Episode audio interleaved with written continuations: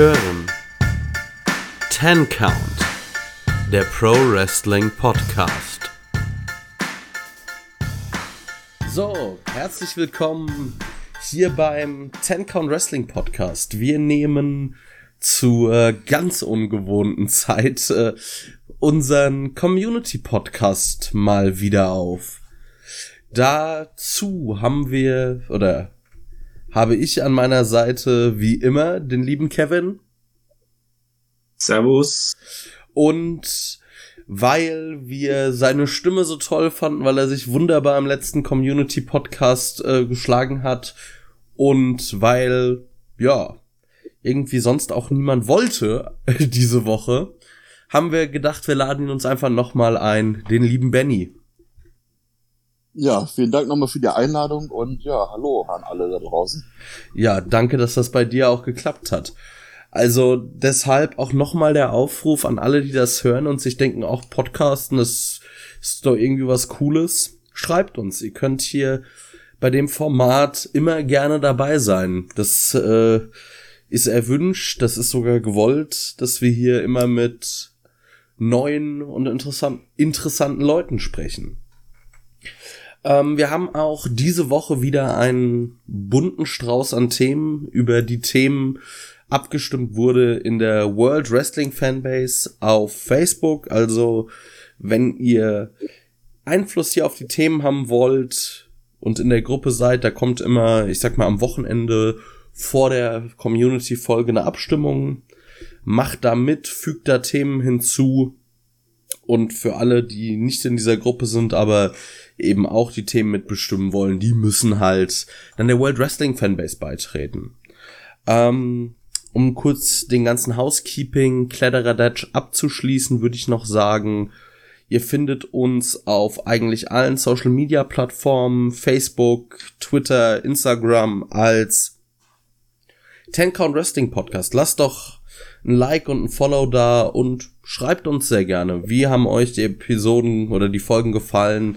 Wie fandet ihr das, was wir besprochen haben? Und ja, Fragen, Anregungen immer sehr gerne. Und ich würde sagen, genug davon. Und wir gehen mal direkt zum ersten Thema, das sich die Community gewünscht hat. Und zwar ging es darum, oder geht es darum, beim nächsten WWE Pay-per-View, WrestleMania Backlash heißt der, ähm, wird es zu einem Triple Threat Match kommen. Drew McIntyre, Braun Strowman treten beide in einem Triple Threat Match gegen den WWE Champion Bobby Lashley an. Und da war die Frage dann, könnte es einen neuen WWE Champion geben? Da werfe ich jetzt einfach mal die Frage in den Raum, Glaub, äh, könnte es einen neuen WWE-Champion geben, Kevin? Äh, ich, mich würde es nicht überraschen, sage ich ganz ehrlich. Also das hat aber weniger was damit zu tun, dass McIntyre oder Strowman für mich jetzt die logische nächste Wahl sind, sondern mehr, dass ich der WWE halt sehr gut zutraue, dass man Lashley jetzt einfach nur als Übergangschampion benutzt hat und ähm, im Prinzip mit anderen Leuten plant. Ich kann mir da allerdings Strowman eher weniger vorstellen, ehrlich gesagt. Also nach der letzten Fehde mit, mit Shane bis WrestleMania, das hatte für mich keine, kein Potenzial, dass Strowman jetzt wieder ins Main Event gebuckt wird. Weil, seien wir mal ehrlich, vor ein paar Wochen Monaten, wie auch immer, wurde der Mann mit grüner Farbe übergossen, wurde wöchentlich als Vollidiot bezeichnet von Vince Mac, äh, von äh, Shane McMahon, von Vince McMahon wahrscheinlich nur Backstage. ähm, ja, keine Ahnung. Also ich sehe nicht, wo Strowman äh, Lashley den Titel abnehmen könnte. McIntyre kann ich mir tatsächlich vorstellen. Kann man natürlich dann am Ende trotzdem die äh, Regentschaft von Lashley hinterfragen, ob das so nötig war. Aber ich kann mir auch gut vorstellen, dass Lashley verteidigt. Also das ist ein Match, da gehe ich rein und bin mir nicht sicher, wie es ausgeht. Benny, was sagst du dazu? Also ich muss mich da ganz ehrlich auch äh, anschließen so ein bisschen an äh, Kevins Meinung. Ähm, ich sehe das eigentlich ähnlich, weil das ist so ein, dieses Match ist wirklich so kleine Wundertüte, sage ich mal. Ich würde jetzt so vom Bauchgefühl sagen, Lashley verteidigt. Das ist so mein erstes äh, Gefühl bei dem Ganzen. Mich würde es aber auch nicht wundern, dass am Ende ähm, ein Drew McIntyre äh, den Titel in der Hand hält ähm, und ähm, feiernd aus dem Ring geht. Aber so erste Bauchgefühl würde ich auch sagen, er verteidigt. Ja, das geht mir ähnlich. Also ich glaube, Braun Strowman ist da wirklich im Zweifel nur in diesem Match, um den Pin zu fressen. Also dass dann entweder Lashley den Champion oder den Titel verlieren kann, ohne gepinnt zu werden, oder dass Lashley verteidigen kann, ohne dass man äh, Drew McIntyre sonderlich schwach darstellt.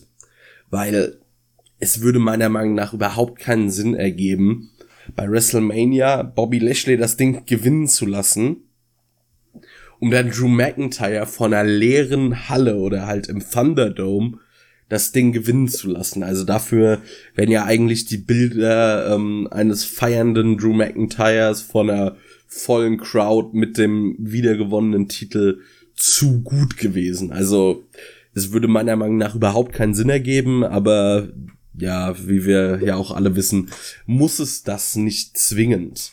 Also, ich denke, es, es ist da wirklich so diese klassische Triple Threat Paarung einfach, um im Zweifel irgendwen nicht schwach darzustellen oder dass irgendjemand den Pin nicht fressen muss oder aufgeben muss. Ja, das denke ich allerdings auch, aber man, ich bin auch ehrlich, ich glaube, diese, diese relativ offene Haltung des Matches, dass man sich tatsächlich auch, wenn es für die meisten ja wahrscheinlicher rüberkommt, dass Lashley den Titel am Ende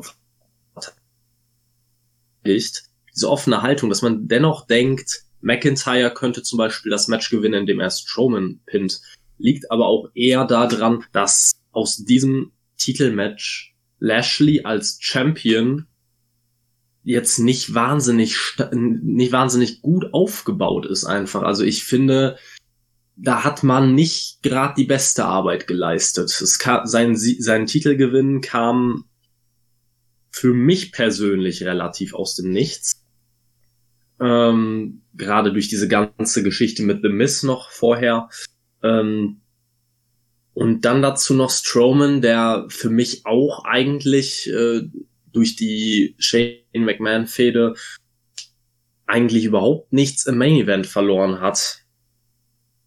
Also dieses Match ist deswegen offen, weil McIntyre stark aufgebaut ist und es deswegen nicht unrealistisch erscheint, dass er einen der anderen beiden besiegen könnte.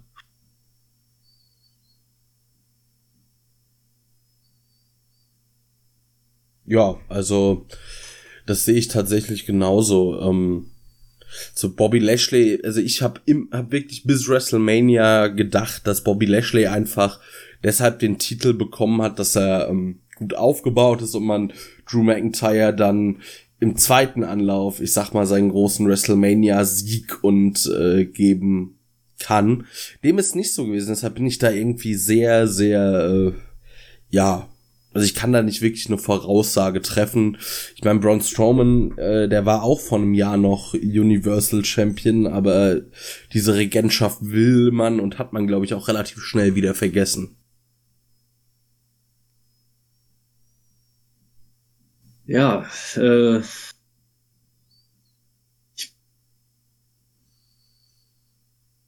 vor allem in dem in dem Booking von Strowman da drin. Also, dass man jetzt wieder Lashley gegen McIntyre bringt, das haben wir, glaube ich, auch im letzten Community-Podcast besprochen, äh, war ja eigentlich irgendwo die, ja, wie soll man sagen, die logische Wahl.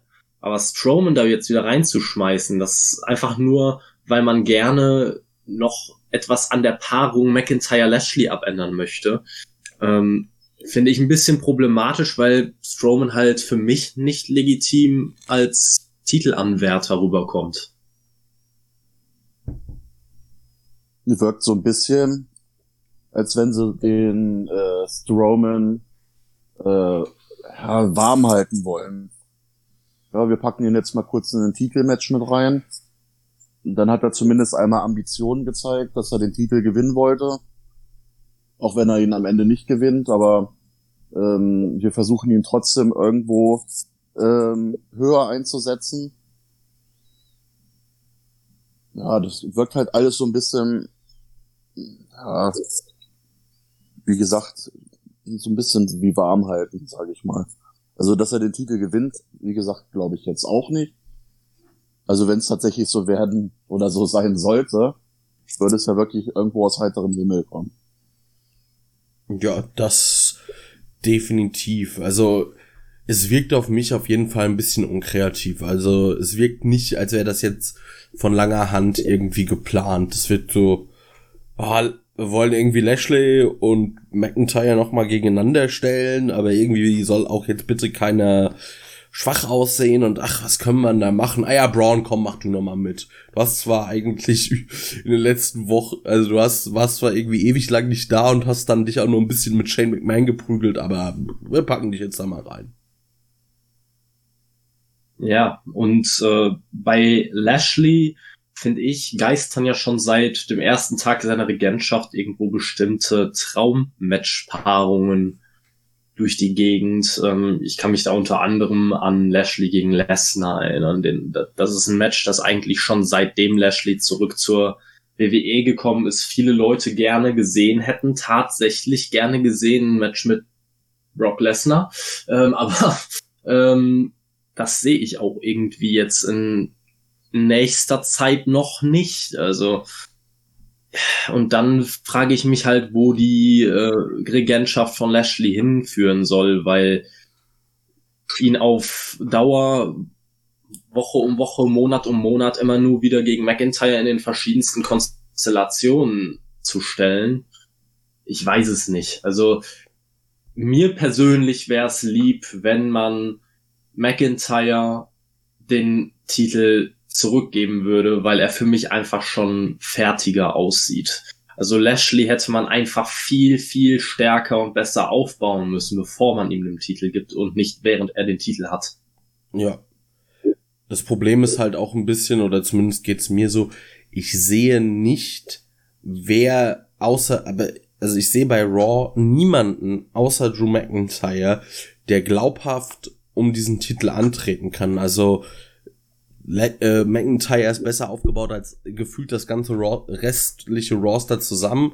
Lashley wurde zwar auch im Laufe des letzten Jahres wirklich dominant dargestellt, aber sonst, da ist ja, also da ist niemand, finde ich, den man aktuell irgendwie glaubhaft gegen Lashley stellen kann und ähm, ja, Lashley gegen Lesnar wäre durchaus ein Dream Match. Ich werf dann nur die Frage in den Raum, also es glaubt ja wohl niemand, dass ähm, Brock Lesnar gegen Lashley verliert. Und wollen wir dann wieder so eine Regentschaft von Brock Lesnar, wo er alle drei Monate mal fünf Minuten lang irgendwen wegsquasht und sonst der Titel nie zu sehen ist.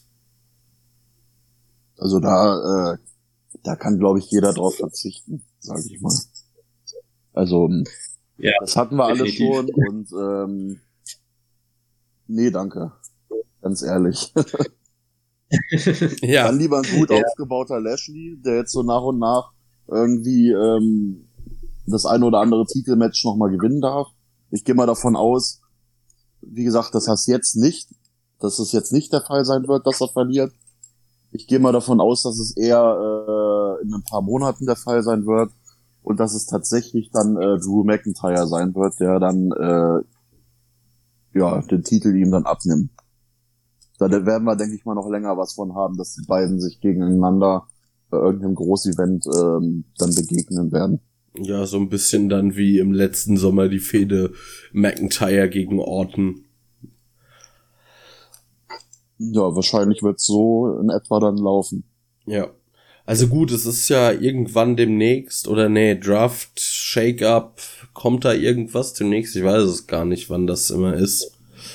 Ähm, das wäre noch so das Einzige, wie man das Problem vielleicht ein bisschen lösen könnte, indem man zum Beispiel vielleicht einen Seth Rollins zu Raw bringt oder irgendjemand, der da noch ein bisschen in dieses sehr dünne Main Event Picture eingreifen kann.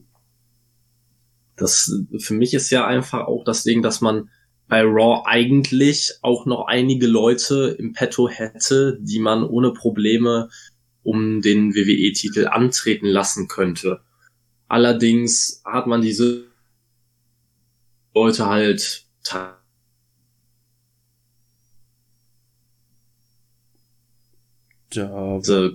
komplett gegen die Wand gefahren, durch Teamszene geparkt. Also da, ich rede jetzt einfach vom, unter anderem natürlich vom Fiend. Da hat man durch brutal beschissenes Booking sowas von gegen die Wand gefahren. Sonst wäre das definitiv jemand, den man um den WWE-Titel antreten lassen könnte. AJ Styles ist im Moment Raw Tag Team Champion, kann man aber durch einen guten Aufbau über ein paar Wochen ohne Probleme in ein World Title Match schmeißen und zwar eigentlich immer. Aber das sind, das sind halt Leute, du musst den Arsch hoch kriegen. Du musst einfach, du musst dann auch mal dein, deine Linie beim Booking durchziehen und das nicht nur für eine Woche oder zwei. Und äh, das sehe ich halt als großes Problem. Auch ein Randy Orton, den hatte man ja auch äh, am Anfang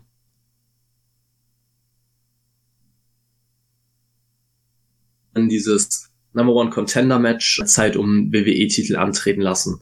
Aber dann kommen wir halt an den Punkt, wo wir uns denken, dass dann, dann wiederholen sich die Paarungen irgendwann. Man sollte vielleicht auch mal überlegen, wen man denn noch zu einem wirklichen Star aufbauen könnte. Ja, auf jeden Fall. Also, ich weiß nicht, also klar, AJ Styles hast du zum Beispiel recht, obwohl ich auch nicht sehen möchte, wie AJ Styles gegen Bobby Lashley antritt, weil ich mir das Endergebnis relativ gut vorstellen kann. Und zwar, dass Vince McMahon sagt, Bobby Lashley, das ist mein Mann, der muss den kleinen AJ Styles in der Luft zerreißen. Ja, ich glaub's gar nicht mal so sehr, dass es ein, also das jetzt wirklich ein Squash würde, oder kann ich mir nicht vorstellen, bei, nicht bei AJ Styles, ähm, dass er am Ende da, das Match höchstwahrscheinlich verlieren würde. Keine Frage, aber ähm, Problem mit, weil eine Niederlage schadet AJ Styles nicht direkt. Also ich finde, AJ Styles ist einer von den wenigen Leuten, die wirklich, den wirklich so eine Niederlage nicht mehr so weh tut, einfach aufgrund seiner restlichen Karriere, die er hinter sich hat. Das stimmt wohl. Oder vielleicht, ich meine, er hatte jetzt irgendwie bei Main Event durfte er Jeff Hardy besiegen. Ich meine, Jinder Mahal gibt's auch noch. Jeff Hardy gibt's auch noch. ja. Also, dann glaube ich doch eher, dass Chris Jericho nochmal WWE-Champion wird als Jeff Hardy. Ja, man weiß nie. Vielleicht blättert Vince nochmal in seinem 2009er WWE-Magazin und denkt sich, das lief doch so gut. Malt dem Jungen nochmal das Gesicht an und in den Ring. Das How to Book Buch von Vince McMahon, so ein 2000 Seiten Wälzer, so, warte mal, warte mal, irgendwo hatte ich hier doch mir was aufgeschrieben. Ah ja, lebensmüder, angemalter Mann springt von Leiter. Da haben wir es doch, ja. Jeff, hast du Zeit? Ja. Was ist denn mit Umaga? Gibt's den noch? oh, jetzt wird's, jetzt wird's düster. Äh, ich kann da auch nur jedem immer wieder auf Twitter den äh, Account Vince McMahon Googling empfehlen. Der ist sehr, sehr lustig. Ah, den werde ich mir mal merken. Ja, da gab's zum Beispiel, äh, also ich war jetzt kurz ein AW-Diskurs, äh, bei dem Match Thunder Rosa gegen Britt Baker, dem äh, Lights Out Match, gab's äh, ein Tweet, why the fuck is my dentist bleeding on uh, TNT? Und nur so Geschichten. Was schön. Ai, ai, ai, ai. Wir reden, zwar, wir reden eine Viertelstunde über Raw und äh, wir sind schon relativ weit unten angekommen.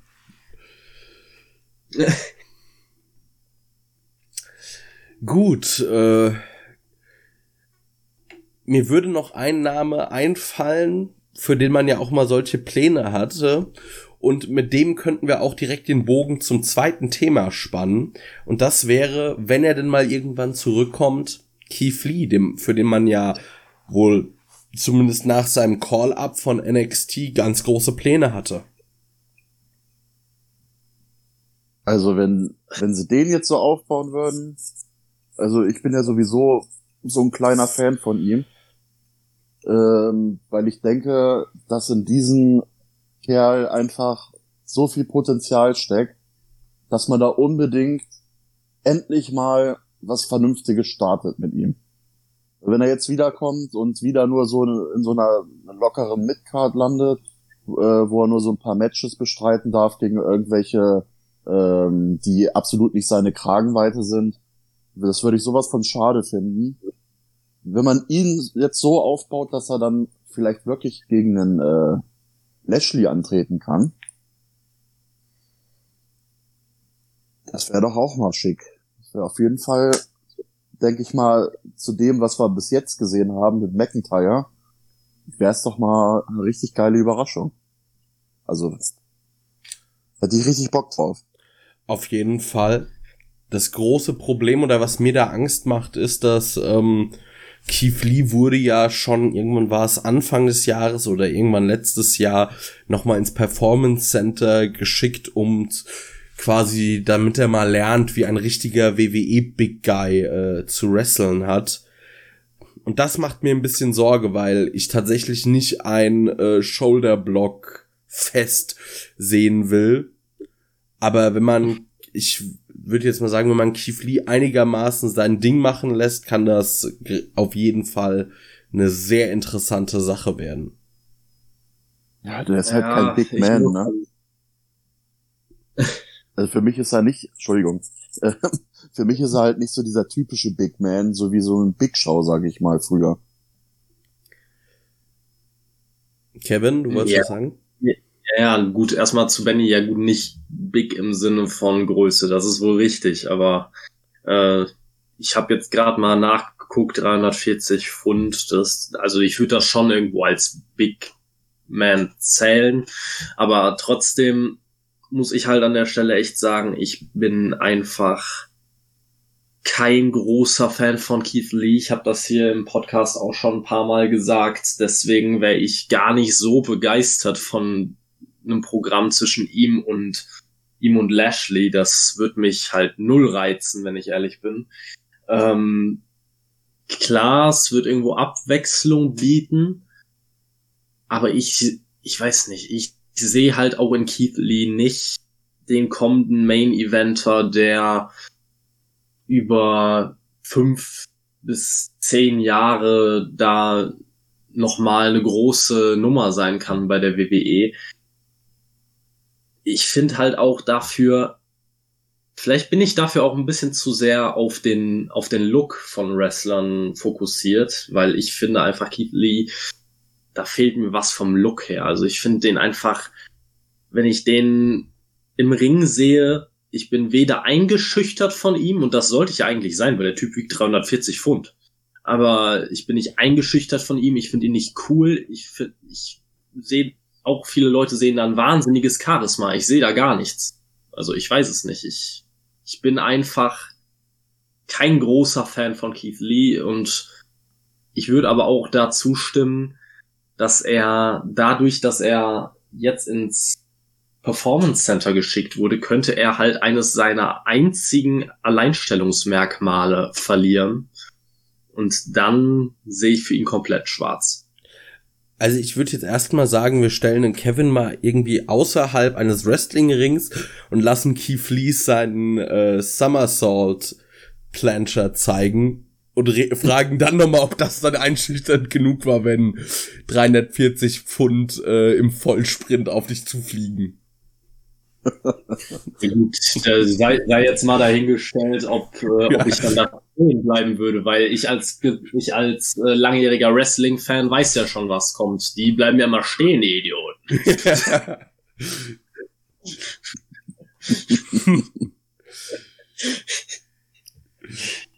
Die bleiben ja immer stehen, die Idioten, ist auch ein guter Sendungstitel. Danke,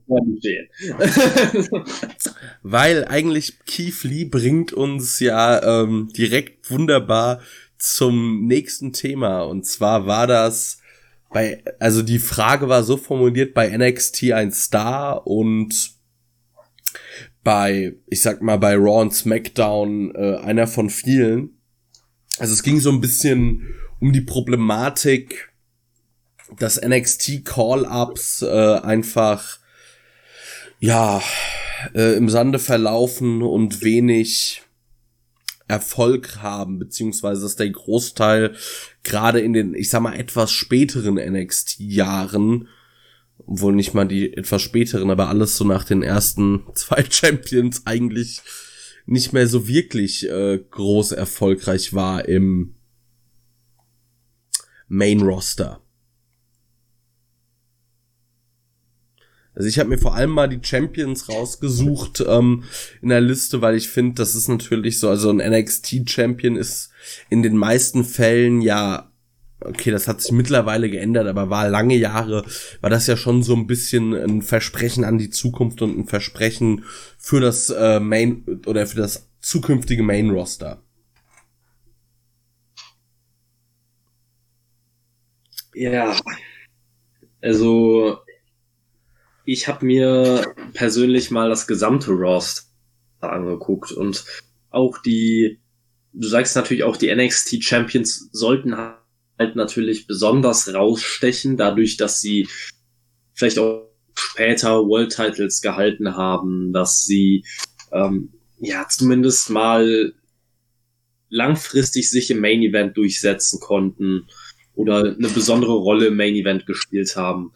Und da fallen natürlich einige Leute auf, die an diesem, an dieser Idee komplett vorbeigeschossen sind. Also, wenn mir direkt einfällt, wo ich bis heute nicht verstehen kann, wie man den versauen konnte, war Bobby Roode. Für mich war Bobby Roode äh, zu dem Zeitpunkt, als er von NXT hochgekommen ist, eigentlich der perfekte, fertige WWE Main Roster Wrestler. Äh, nicht zu flippy unterwegs, guter Körper, gute Optik, am Mic ordentlich. Ein Theme-Song, der abgefeiert wurde bis zum geht nicht mehr. Äh, ein guter Look, der irgendwo so ein bisschen an Ric Flair angelehnt war auch. Äh, ja, ich weiß absolut nicht, wie man das versauen konnte. Ähm, ja, dann hat man auch noch et etliche Leute wie ein Bo Dallas oder ähnliche, die auch komplett äh, links liegen gelassen wurden über Jahre hinweg und wurde ja vor kurzem auch erst entlassen. Ähm, ich könnte, glaube ich, die Liste sehr weit weiterführen. Inzwischen haben wir teilweise echt gemerkt, dass Leute, die bei NXT gar keine so wahnsinnig wichtige Rolle gespielt haben, die nicht NXT-Champion waren, tendenziell auch zeigt mir persönlich halt, dass die Ausrichtung von NXT halt nicht zwingend als Developmental Brand fürs WWE Main Roster so gut ist. Das stimmt wohl. Also, weil, wenn ich mir, ich gehe jetzt einfach mal die Liste durch. Wir können ja vielleicht äh, immer kurz was dazu sagen. Also, der erste Titelträger fällt komplett, äh, also hat diesen Kritikpunkt komplett widerlegt quasi. Das war Seth Rollins. Müssen wir nicht drüber reden, mittlerweile großer Star. Auf jeden Fall. Ja. Als nächstes haben wir Big E Langston oder mittlerweile ja nur noch Big E, weil äh, Nachnamen streichen wir, die sind ja blöd. Ähm, würde ich auch sagen, schon eher würde ich noch als äh, erfolgreich im Nachgang bezeichnen. Auch wenn er bisher kein World Champion ist, er ist zumindest äh, mit The New Day doch äh, sehr erfolgreich und vielleicht durchaus prägend in der letzten Dekade gewesen. Dann haben wir Bo Dallas, haben wir auch schon drüber geredet. So, da, oder müssen wir eigentlich auch gar nicht drüber reden, das war mal gar nichts. Adrian Neville, das ist, finde ich, auch so, wo einfach die ganz große Diskrepanz zwischen NXT und A, äh, AW sei schon und WWE Main Roster einfach groß äh, oder wo man sie sieht, weil bei NXT kann jemand wie Neville Champion werden oder jetzt Puck und im Main Roster Cruiserweight Champion. Aber danach hört's auch auf.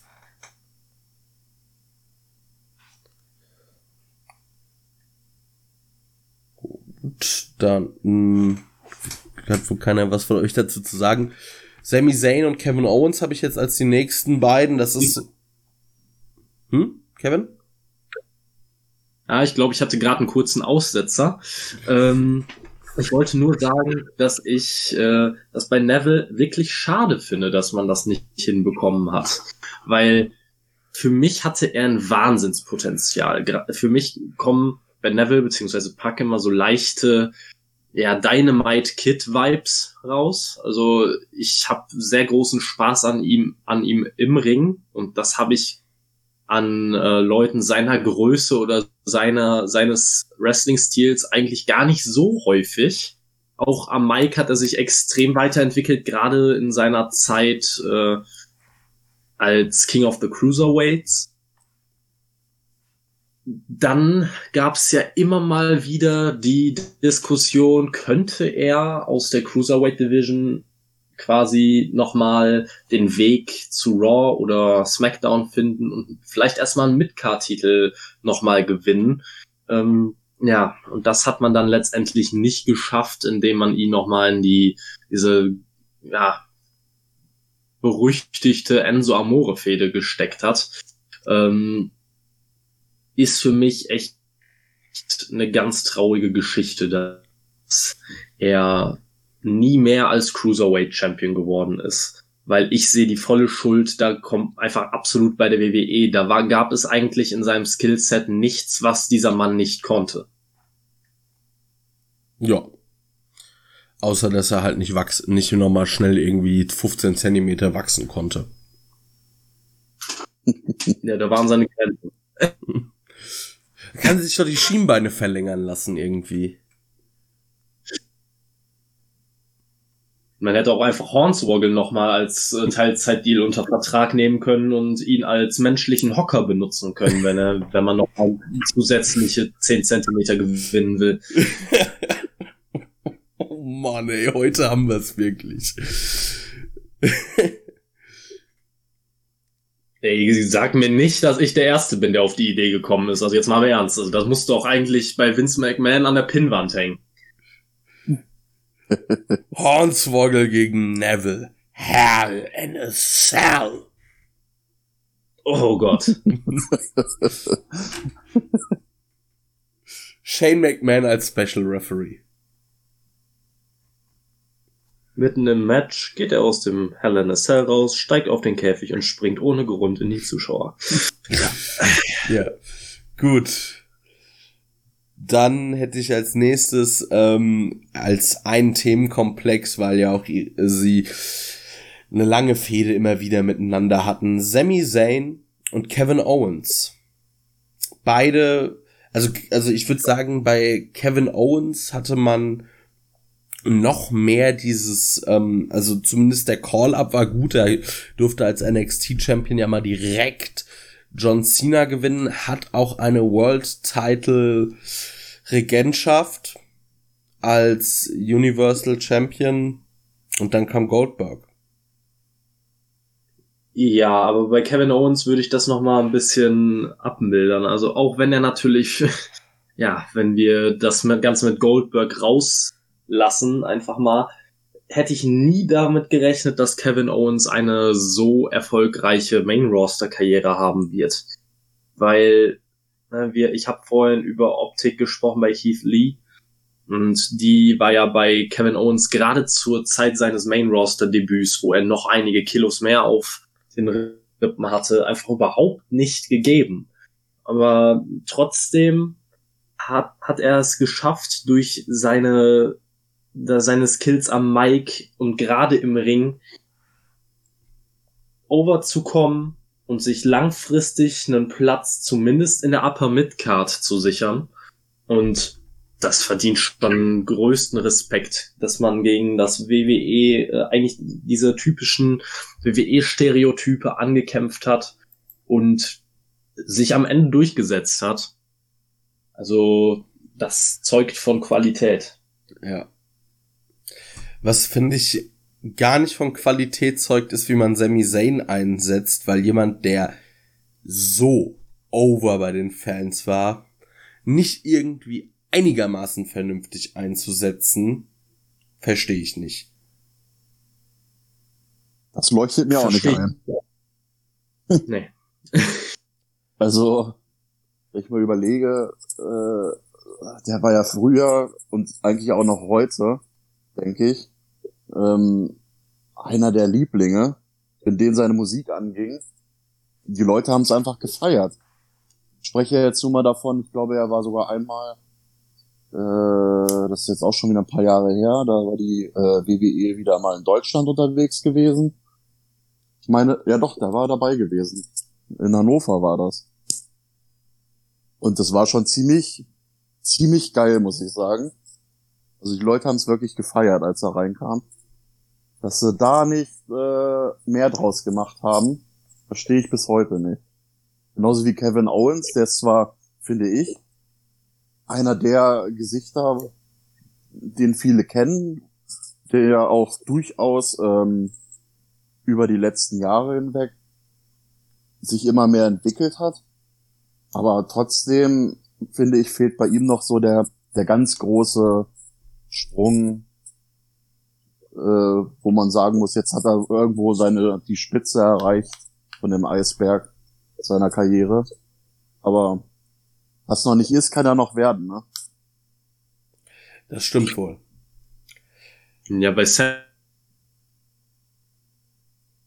Zane würde ich persönlich halt sagen, ich verstehe es halt nicht, warum man ihn so lange einfach hat links liegen lassen. Ich meine, es ist die eine Sache, ob jemand am Ende World Champion wird. Und da kann man sich jetzt auch drum streiten, ob ein Sami Zayn den World Title hätte gewinnen müssen. Ich denke nicht. Ich denke mal, das ist schon die richtige Richtung, in die man gegangen ist. Aber ich kann mich noch an ein Match erinnern. Ich bin mir gar nicht mehr sicher, wann es war.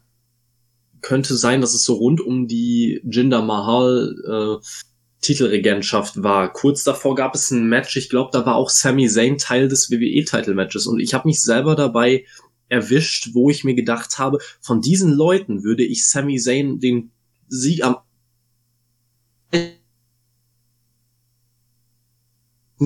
Danach hat man ihn noch eine ganze Weile ja einfach schleifen lassen und äh, hat ihn dann letztendlich hier geturnt.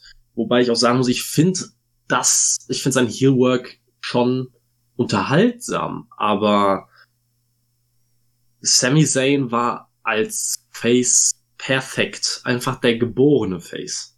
Und ich würde mir wirklich wünschen, dass wenn er es bei der WWE nicht hinkriegt, dass er es woanders macht, äh, dass er woanders seinen Face Title Run bekommt. Ich denke gerade mit der Reputation, die er über die WWE aufgebaut hat, sollte für ihn beispielsweise ein Titelgewinn bei Impact oder bei Ring of Honor kein Problem sein. Ähm, und da würde ich ihn gerne einfach mal lange, langfristig erfolgreich sehen, weil ich glaube einfach, dass das bei der WWE nichts mehr wird.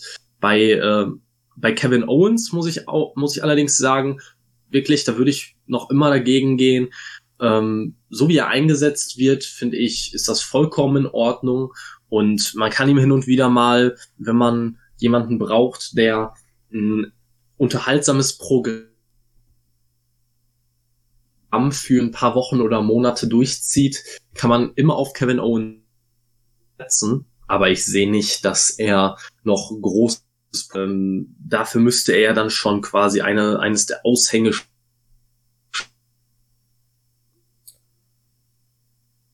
komplett an der Optik. Ja, äh, Kevin, also man hat, du hast immer wieder mal Aussetzer, nur dass du es auch mal weißt. Also man versteht es grob, aber ich weiß nicht, ob du irgendwas noch an deinem Internet schrauben kannst. Ähm, ich guck grad mal.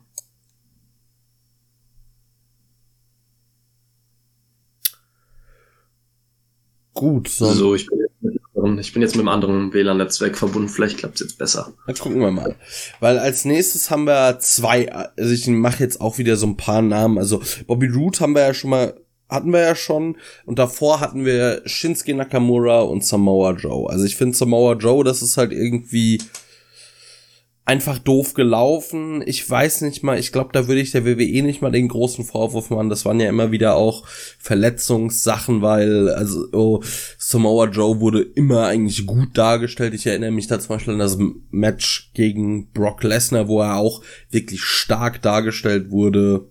Und Shinsuke Nakamura, ja, der, finde ich, hat, äh, so von dem, was ich in ihm sehe eigentlich fast das Maximum erreicht. Ich äh, weiß nicht, ich empfinde ihn halt nicht als besonders charismatisch und unterhaltsam.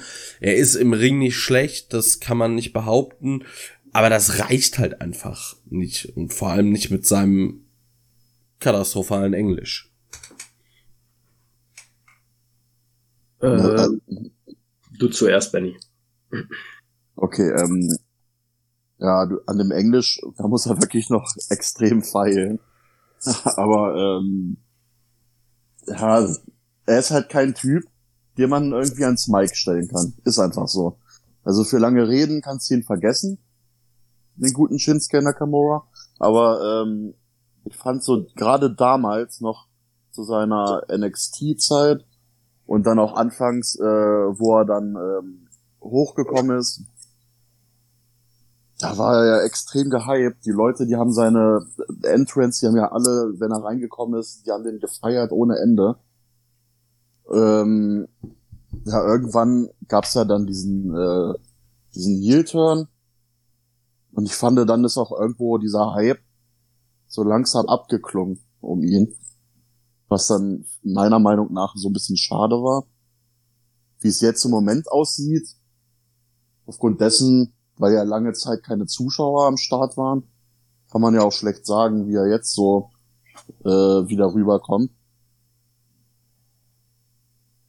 Aber vom Bauchgefühl würde ich auch fast sagen, dass bei ihm so äh, aktuell wüsste ich auch nicht, was man mit ihm anfangen sollte. Sagen wir es mal so.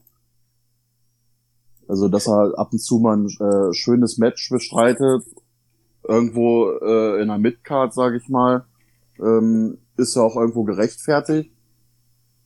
Aber das ist irgendwie für mich, das ganze Thema um ihn ist aktuell irgendwo abgehakt. Muss ich leider sagen. Ich mag ihn echt. Ich bin so ein, äh, so ein kleiner Fan von ihm. Ich habe auch gerade, muss ich sagen, fällt mir gerade auf, äh, ein T-Shirt aus dem Merch-Shop von ihm an. Also das sagt schon einiges, dass ich eigentlich ein, so ein kleiner Sympathisant von ihm bin.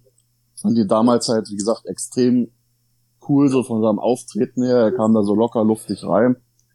Die Leute haben ihn gefeiert und ja, vielleicht kann man da irgendwann auch noch mal äh, back to the roots, sag ich mal. Und dass die WWE endlich mal wieder auf den Trichter kommt, komm, wir bringen den jetzt noch mal so richtig äh, mit einem vernünftigen Run nochmal nach ganz oben, damit er mal eine vernünftige Regentschaft hat und vielleicht einen vernünftigen Aufbau, aber aktuell sehe ich das halt nicht so. Momentan würde ich wirklich sagen, wenn er da äh, paar Matches in der Midcard bestreitet, dann ist das schon gut. Was eigentlich ein bisschen schade ist. Also für den Hype, den er damals hatte, ja. Ich habe noch, äh, fällt mir auf, auch einen Namen vergessen, äh, über den wir auf jeden Fall reden müssen. Finn Balor, der also äh, zusammengerechnet längste amtierende NXT-Champion, äh, oder die meisten Tage als NXT-Champion hatte. Es war der erste Universal Champion und dann wurde blöd.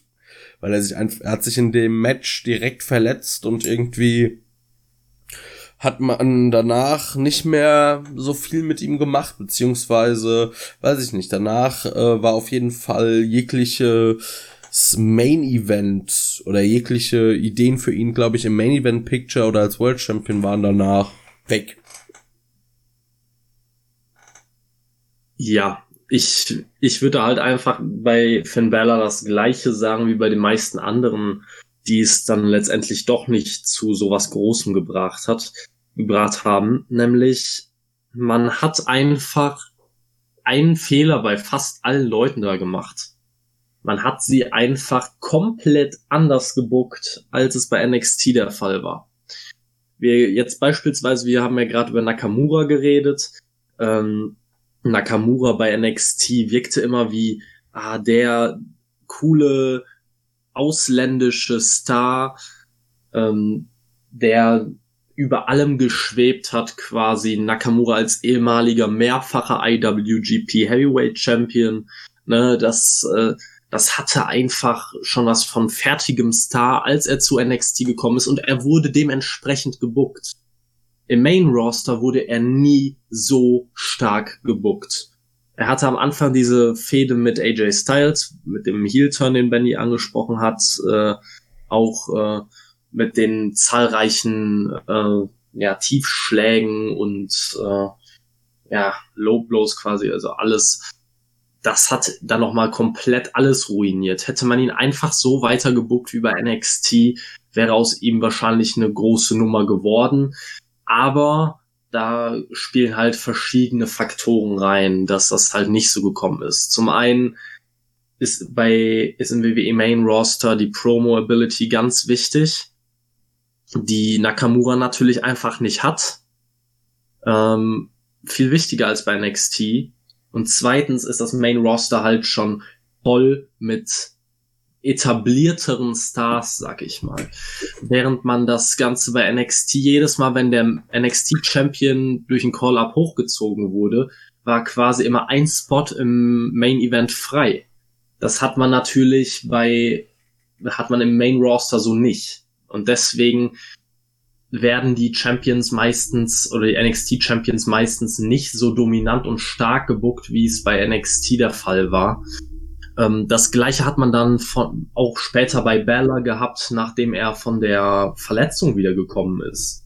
Also er wurde anfangs noch ähnlich stark gebuckt wie bei NXT, durfte ja auch, glaube ich, Roman Reigns besiegen auf dem Weg zu seinem, äh, zu seinem äh, Universal Title Match, das er dann ja auch gewonnen hat. Ähm, aber nach der Verletzung war er ja im Prinzip nur noch der lächer lächelnde LGBTQ-Befürworter, äh, der keinen Charakter hatte. Also, und da ist man komplett vom NXT-Booking abgewichen. Man hat nicht einfach quasi das Abziehbild nochmal verwendet, dass man, wo man gesehen hat, okay, das, das funktioniert. Lass es uns doch einfach genauso weitermachen. Man hat sich gedacht, nein, wir machen das Gegenteil. Hat's funktioniert? Natürlich nicht. Und das hat man bei ganz, ganz vielen Leuten, die von der NXT hochkommen. Ja.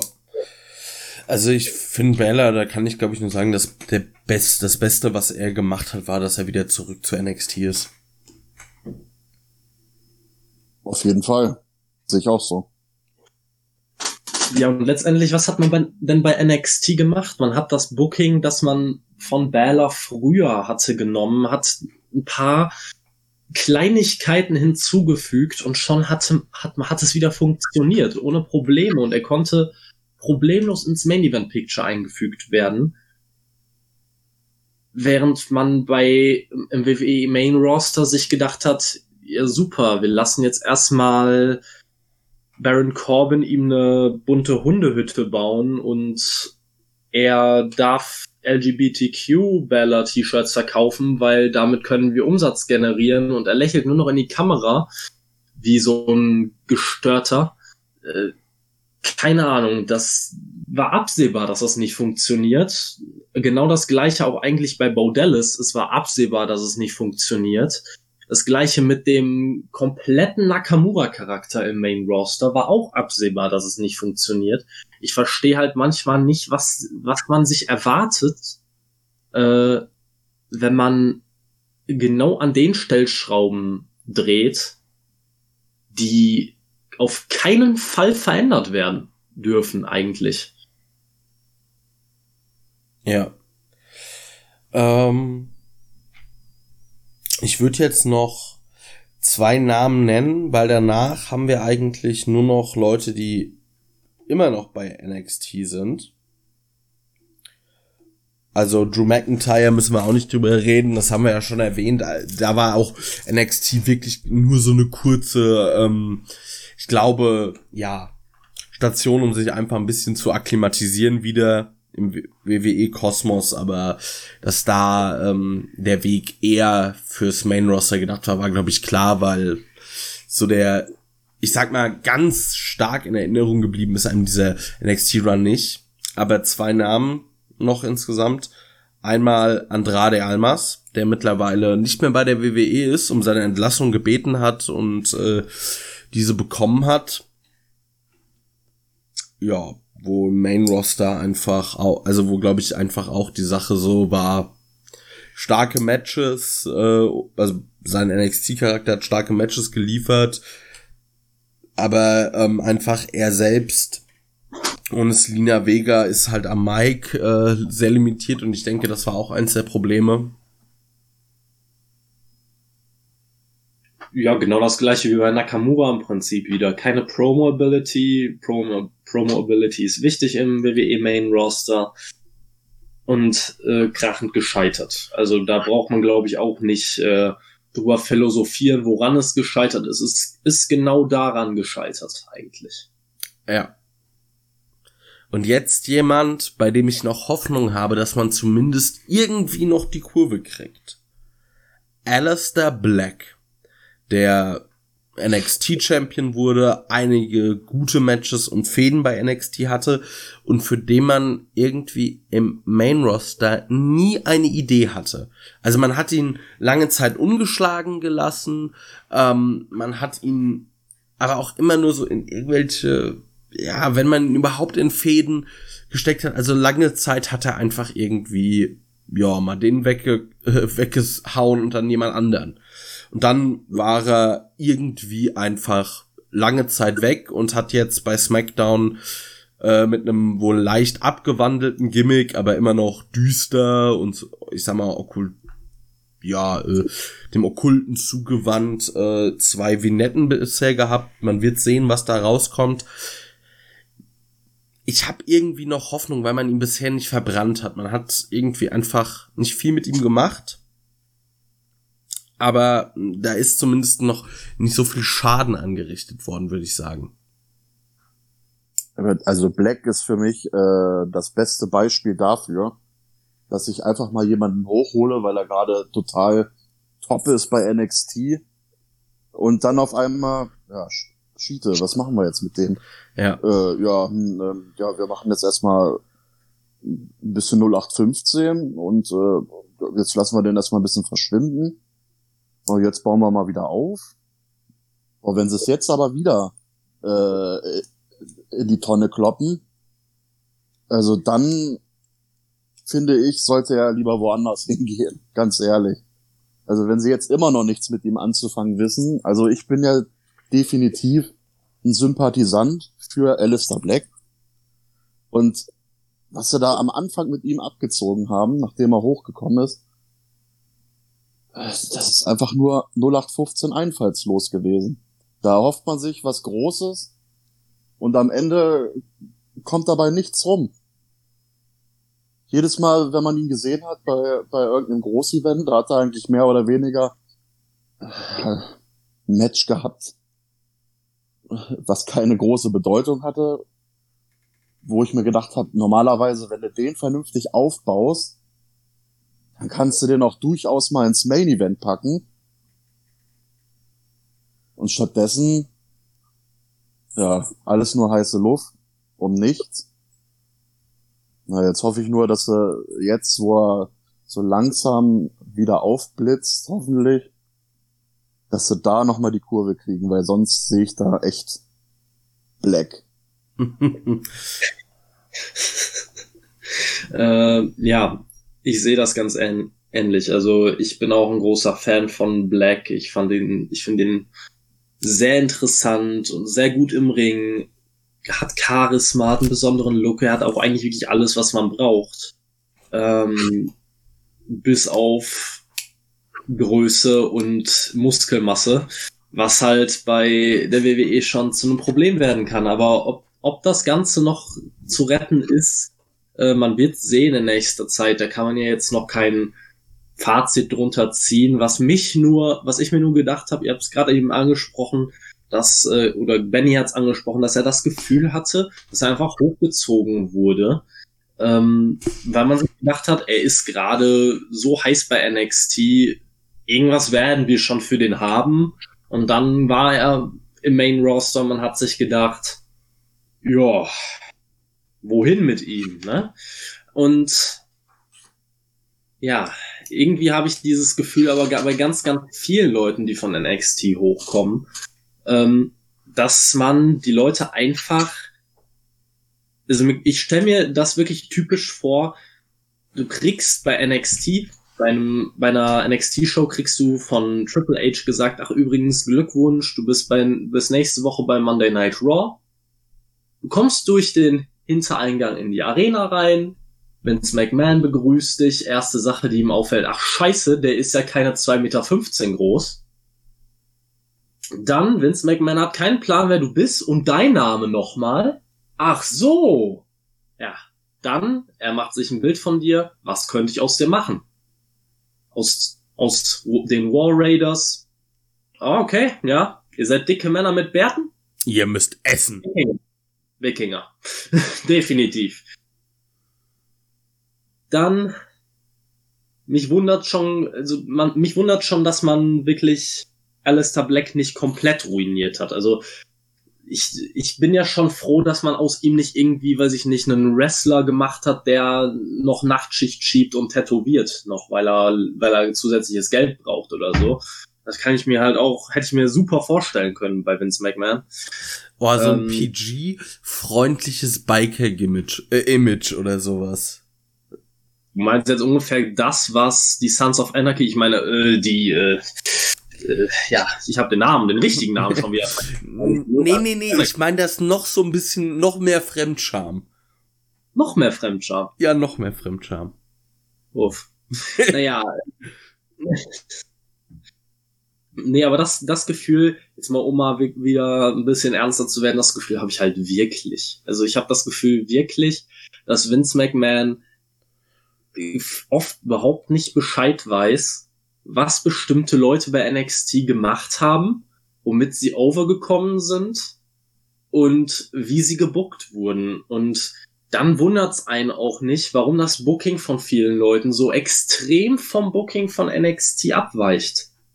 Einfach wahrscheinlich, weil Vince McMahon es nicht besser weiß. Er weiß nicht mal wirklich, was man bei NXT mit denen gemacht hat.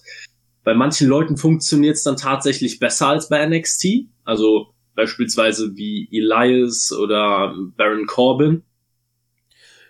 Müssen wir jetzt aber nicht darüber reden, dass Baron Corbin eigentlich es verdient hätte, höchstens um den 24-7-Titel anzutreten. Ja gut, aber letztendlich muss man sagen, es funktioniert halt irgendwo, ne? Das äh, Cheap Heat. Ja, eben. WWE Main Roster halt. Es funktioniert, es funktionieren andere Dinge wesentlich besser. Und da, da kann man eigentlich jetzt auch einen, bald einen Strich drunter ziehen. Also NXT als Developmental Brand fürs Main Roster ist für mich halt über die letzten Jahre ziemlich krachend gescheitert. Ja. Weil es ist genauso, wir können noch mal einen kurzen Ausblick auf die Frauen wagen. Ich sag mal, die Four Horsewomen kamen hoch, Asuka kam hoch, das hat auch noch funktioniert. Aber nach Asuka ist auch so ein harter Strich, weil Ember Moon, das war nix. Shayna Baszler, das hat man mittlerweile auch an die Wand gefahren. Kyrie Sane, nicht mal mehr da. Rhea Ripley, ab, bleibt abzuwarten, das könnte noch was werden ja, Rhea Ripley und äh, Rhea Ripley und Bianca Belair hat man, also wie gesagt, ich, ich finde es ja auch nicht schlimm, wenn nicht aus jeder einzelner von Women's Champion wird. Also da muss man halt dann schon sagen, dass ich persönlich finde, dass man es bei den Frauen halt wesentlich besser gemacht hat als bei den meisten Männern oder bei den Tag-Teams. Die Tag-Teams, da fange ich gar nicht erst von an. Ja, darüber weil, reden wir nicht. Das ist, das, ja, das ist ja. Das ist ein, da, da werden wir heute nicht mehr fertig. Wenn ich mich einmal über die Tag-Teams aufrege, die sie zerstört haben durch einen Call-Up, äh, da wäre ich noch heute Nachmittag um drei Uhr, also nochmal zu, für die Zuh Zuhörer, wir haben jetzt elf Uhr der, ungefähr bei der Aufnahme.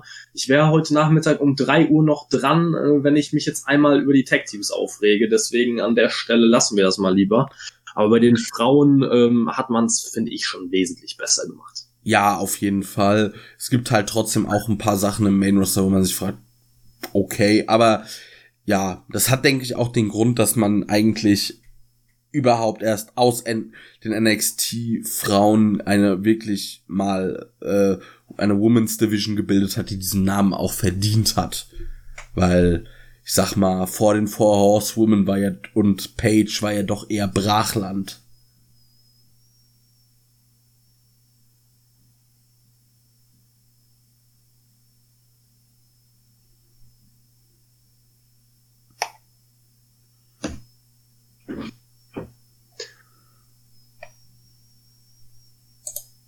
Ja.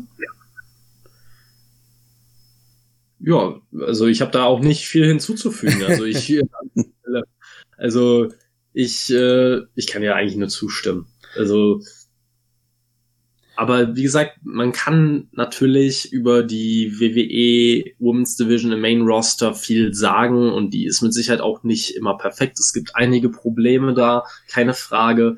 Aber wenn wir jetzt rein nur über die Card-Position gehen, die die ehemaligen NXT-Championessen eingenommen haben, da kann man sich eigentlich kaum beschweren. Also auch andere, die von NXT hochkamen, die dann keine, die nicht NXT Women's Champion waren, also Alexa Bliss, äh, mit einer sehr, sehr prominenten äh, Position über Jahre hinweg, auch wenn man jetzt zum Beispiel über Nia Jax sich streiten kann und ich glaube, den Streit, den haben wir nicht, weil wir uns alle einig sind, dass sie eine Katastrophe ist, aber trotzdem wird sie sehr prominent, eingesetzt.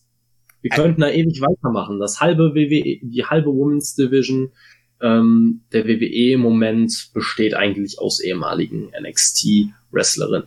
Ja. Die andere, also und je nachdem irgendwie und die Hälfte, die andere Hälfte kann man irgendwie auch gefühlt zum Großteil nicht gebrauchen. Also, ja. ich weiß nicht, obwohl, war ne, wenn ich an eine Mandy Rose, an eine Dana Brooke und was weiß ich was denke, war, ich weiß gar nicht, ob die bei NXT waren, aber, ne. Lassen wir das. Nicht zu viel aufregen, ist schlecht für den Blutdruck. Es sind halt so viele, ne? Wenn man mal überlegt, wie das alles mal angefangen hat, so von der Women's Division her und wo die inzwischen jetzt schon sind. Ja. Es sind halt verdammt viele Frauen inzwischen, ne? Mhm. Sag mal, nicht umsonst können sie da ähm, ähm, im Royal Rumble äh, Match voll machen mit, ne? Mhm. Ja, ich also sind halt viele, viele, viele nachgekommen die letzten Jahre und gefühlt wird's ja auch immer mehr. Also Mhm. Wohin mit den ganzen Frauen? Genauso wie mit den Männern. Wohin? Kannst ja nicht jeden gleich einsetzen, kannst ja nicht jeden ins Main-Event stecken. Nee, das, das nicht. Geht halt alles nicht, ne? Aber du hast allein ja drei Stunden Raw jede Woche und da passiert herzlich wenig inhaltlich. Also da hätte man durchaus noch Platz für ein paar Leute. Naja, klar. Ich sag mal, kreativen Freiraum hat man da genug, aber äh, ja, bei den einen oder anderen ähm, auch bei den Frauen, auch bei den, äh, bei den Kerlen, hätte ich mir gewünscht, dass sie lieber noch länger bei NXT geblieben wären. Da hätten sie definitiv mehr von gehabt. Und ähm, ja, das ist teilweise für mich so dieses Verbrennen von Talenten, was da stattfindet. Ja, auf jeden da hol ich, Fall. Black war jetzt so das beste Beispiel, wo ich ja jetzt wirklich noch hoffe, dass sie da nochmal die Kurve kriegen. Aber es gab ja auch nicht nur bei den, bei den Kerlen so den einen oder anderen, der jetzt mehr oder weniger schon verbrannt wurde, sondern auch bei den Damen. Was meiner Meinung nach auch sehr schade ist. Ja. An sich, aber gut. Man weiß nicht, was die kreativen Köpfe da äh, manches Mal äh, hervorbringen bei der WWE. Wer da manches Mal so sitzt und so komische Einfälle hat. Also, wenn ich manchmal so arbeiten würde, wie die da manchmal das Booking machen, dann wäre ich wahrscheinlich jetzt schon arbeitslos. Das Problem ist, du hast eine, also bei der WWE ist, du hast eine riesen Kreativabteilung, die höchstwahrscheinlich schon auch viele gute Ideen hat, aber am Ende sitzt da ein Bruce Pritchard, ein Vince McMahon und die denken sich, nö. Nee, nee, nee, nee, nee. Also das ist ja auch ähm, noch mal zu dem Thema NXT äh, und Call-Ups und so weiter. Mir geht's ja gar nicht darum, dass äh, jeder ein Main-Eventer sein muss. Aber ich frage mich halt manchmal wirklich, ähm, also zum Beispiel bei den Frauen. Wenn ich mir anschaue, was da teilweise, also was eine Nia Jax äh, prominente Spots hat und was dann teilweise auch talentierte Frauen irgendwie in der Luft hängen. Und genauso bei den Männern. Also äh, Jinder Mahal hatte eine viel zu lange Championship-Regentschaft zum Beispiel. Das hätte man mit irgendwem von NXT weitaus besser füllen können. So, es geht mir gar nicht darum, dass jeder da Main Eventer sein muss, aber dass ich mir einfach halt es also für mich nicht ersichtlich ist, warum mancher NXTler in der Luft hängt oder halt oder man nichts mit ihm macht vernünftiges und dann mit anderen halt wirklich irgendeinen Schrott über Stunden über die Bildschirme jagt. Ich meine, und selbst wenn du keine große Story hast, gibt's genug Leute, die du einfach in ein kompetitives Match stecken kannst, um bei Raw mal 20 Minuten zu füllen. Und du hast einfach, wirst die Leute gut unterhalten haben, wenn du jetzt, was weiß ich, bei Raw ohne die große Vorerzählung einfach mal ein Match machst, was weiß ich, du stellst ein Ricochet gegen, was weiß ich, Ricochet gegen Kevin Owens, 20 Minuten Zeit, wirst höchstwahrscheinlich ein mehr als unterhaltsames Match bekommen. Darum geht's halt auch so ein bisschen, dass man irgendwie einfach, man hat ein so talentiertes Roster und macht unglaublich wenig daraus. Auf jeden Fall. Das sehe ich ganz genauso. Das Potenzial ja. ist wirklich von den Leuten her so weit oben.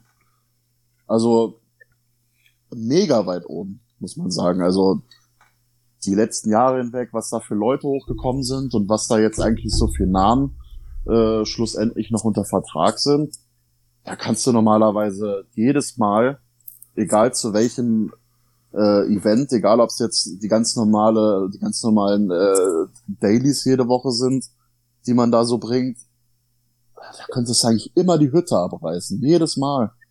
Permanent. Du hättest wahrscheinlich gar kein Dach mehr oben drauf, weil du so permanent die Hütte abreißen würdest.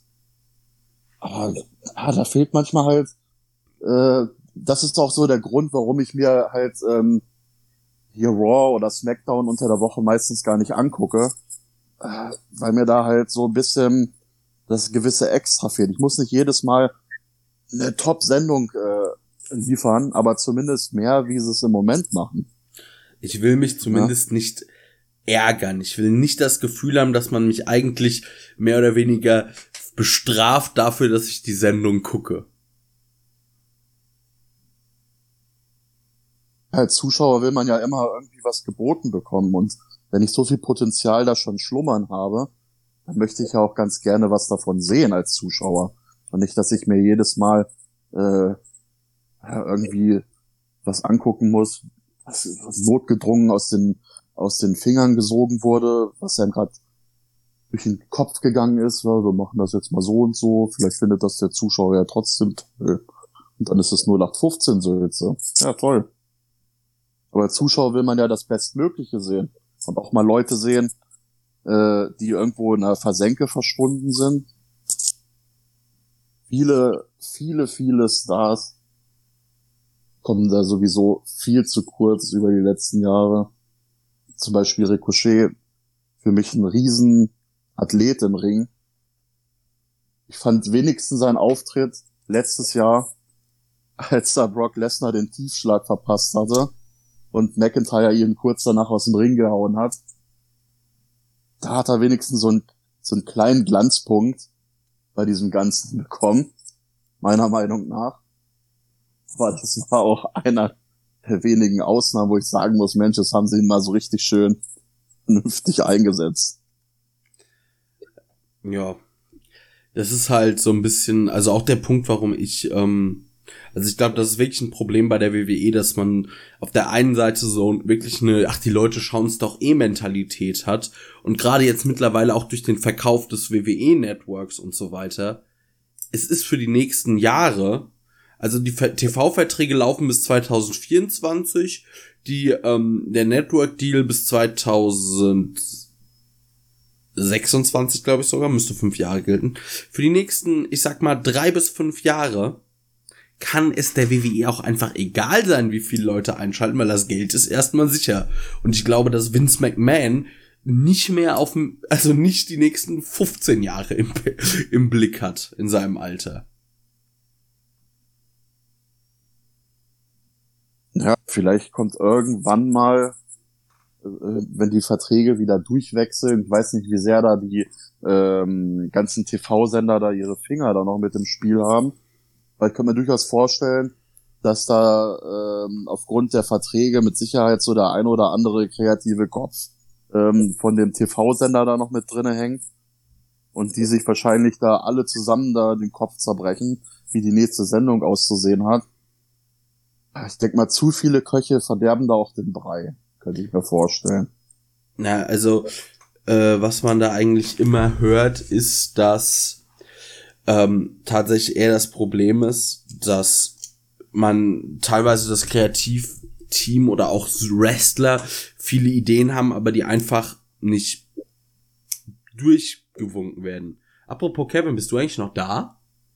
Ja, ich bin noch da. Ich so. kann halt eurer, eurer Diskussion eigentlich äh, nicht viel hinzufügen. Also für mich, äh, wie gesagt, es ist absolut offensichtlich und 100% klar, was ihr da gerade alles sagt. Also ähm, für mich kein Diskussionsbedarf dahingehend. ja. Ich würde auch sagen, wir beenden dieses Segment mal und gehen zu was, um, ähm, ja, einem anderen Punkt, den ich eigentlich ganz interessant finde, da mal drüber zu reden, und das sind Match Stipulations. Also bei AEW erwartet uns ja dann heute Nacht oder jetzt in der nächsten Nacht ein großes Match, was lange erwartet wurde, Blood and Guts. Ähm, so wird es eigentlich ein Wargames Match. Also zwei Ringe, ein Käfig drumrum, und ordentlich auf für Fresse. Aber das, das war jetzt äh, so der Aufhänger. Aber da wollten wir, wollte ich einfach mal dann, ich habe auch diesen Punkt in der Abstimmung tatsächlich gemacht, aber die Leute haben es auch gewählt. Ähm, ich wollte ein bisschen über Match Stipulations reden. Also, was fürs, wie steht ihr generell dazu? Was sind so, habt ihr bevorzugte Stipulations? Gibt's äh, irgendwie, ich sag mal, Stipulation Matches, die ihr überhaupt nicht abkönnt? Jetzt. So, Kevin, dein liebstes und dein meist gehasstes Stipulation Match. Boah, das ist unfassbar schwierig für mich. Also wenn man jetzt alles, was kein reguläres One-on-One-Match als Stipulation-Match wertet, dann würde ich tatsächlich sagen, mein liebst, meine liebste Stipulation ist der Royal Rumble. Für mich einfach eine geniale, ein genialer Match-Einfall, der sich über Jahrzehnte jetzt durchgesetzt hat und auch aus gutem Grund. Äh, wie gesagt, ich schaue nicht regelmäßig das WWE-Produkt, auf keinen Fall, aber der Royal Rumble schafft es wirklich Jahr für Jahr, mich zumindest mal in den Bann zu ziehen, dass ich an einem Tag mindestens auf die WWE schaue. Ähm, wenn man noch so, so, ansonsten in Anführungszeichen normale Stipulation Matches da reinnimmt, ähm, kann ich zum Beispiel auch immer mit einem Six-Man TLC-Match oder so viel anfangen. Also ich finde, da sind, da geht's halt immer so zur Sache, da sind so viele interessante Spots bei, dass man, man wird einfach pausenlos unterhalten auch über eine halbe Stunde hinweg und es gibt eigentlich keine Sequenzen im Match, wo du dir denkst, dass gerade nichts passiert oder dass du gelangweilt bist. Ähm, Stipulations, die ich gar nicht mag. Boah, es gibt ganz wilde Stipulations. Also die, eigentlich alle on a pole Matches sind kompletter Schwachsinn. Aber naja. Ja, also ich hatte jetzt eher so an diese klassischen, ich sag mal, so eins gegen eins angedacht, aber wir können das gerne auch weiterfassen. Also vielleicht zum Royal Rumble kann ich auch nur sagen, das ist wirklich was ganz Geniales und der Royal Rumble Pay-per-View ist eigentlich auch meistens, finde ich, der stärkste Pay-per-View des WWE-Jahres. Benny, bei dir, dein, so deine liebsten und deine meist gehassten Stipulations.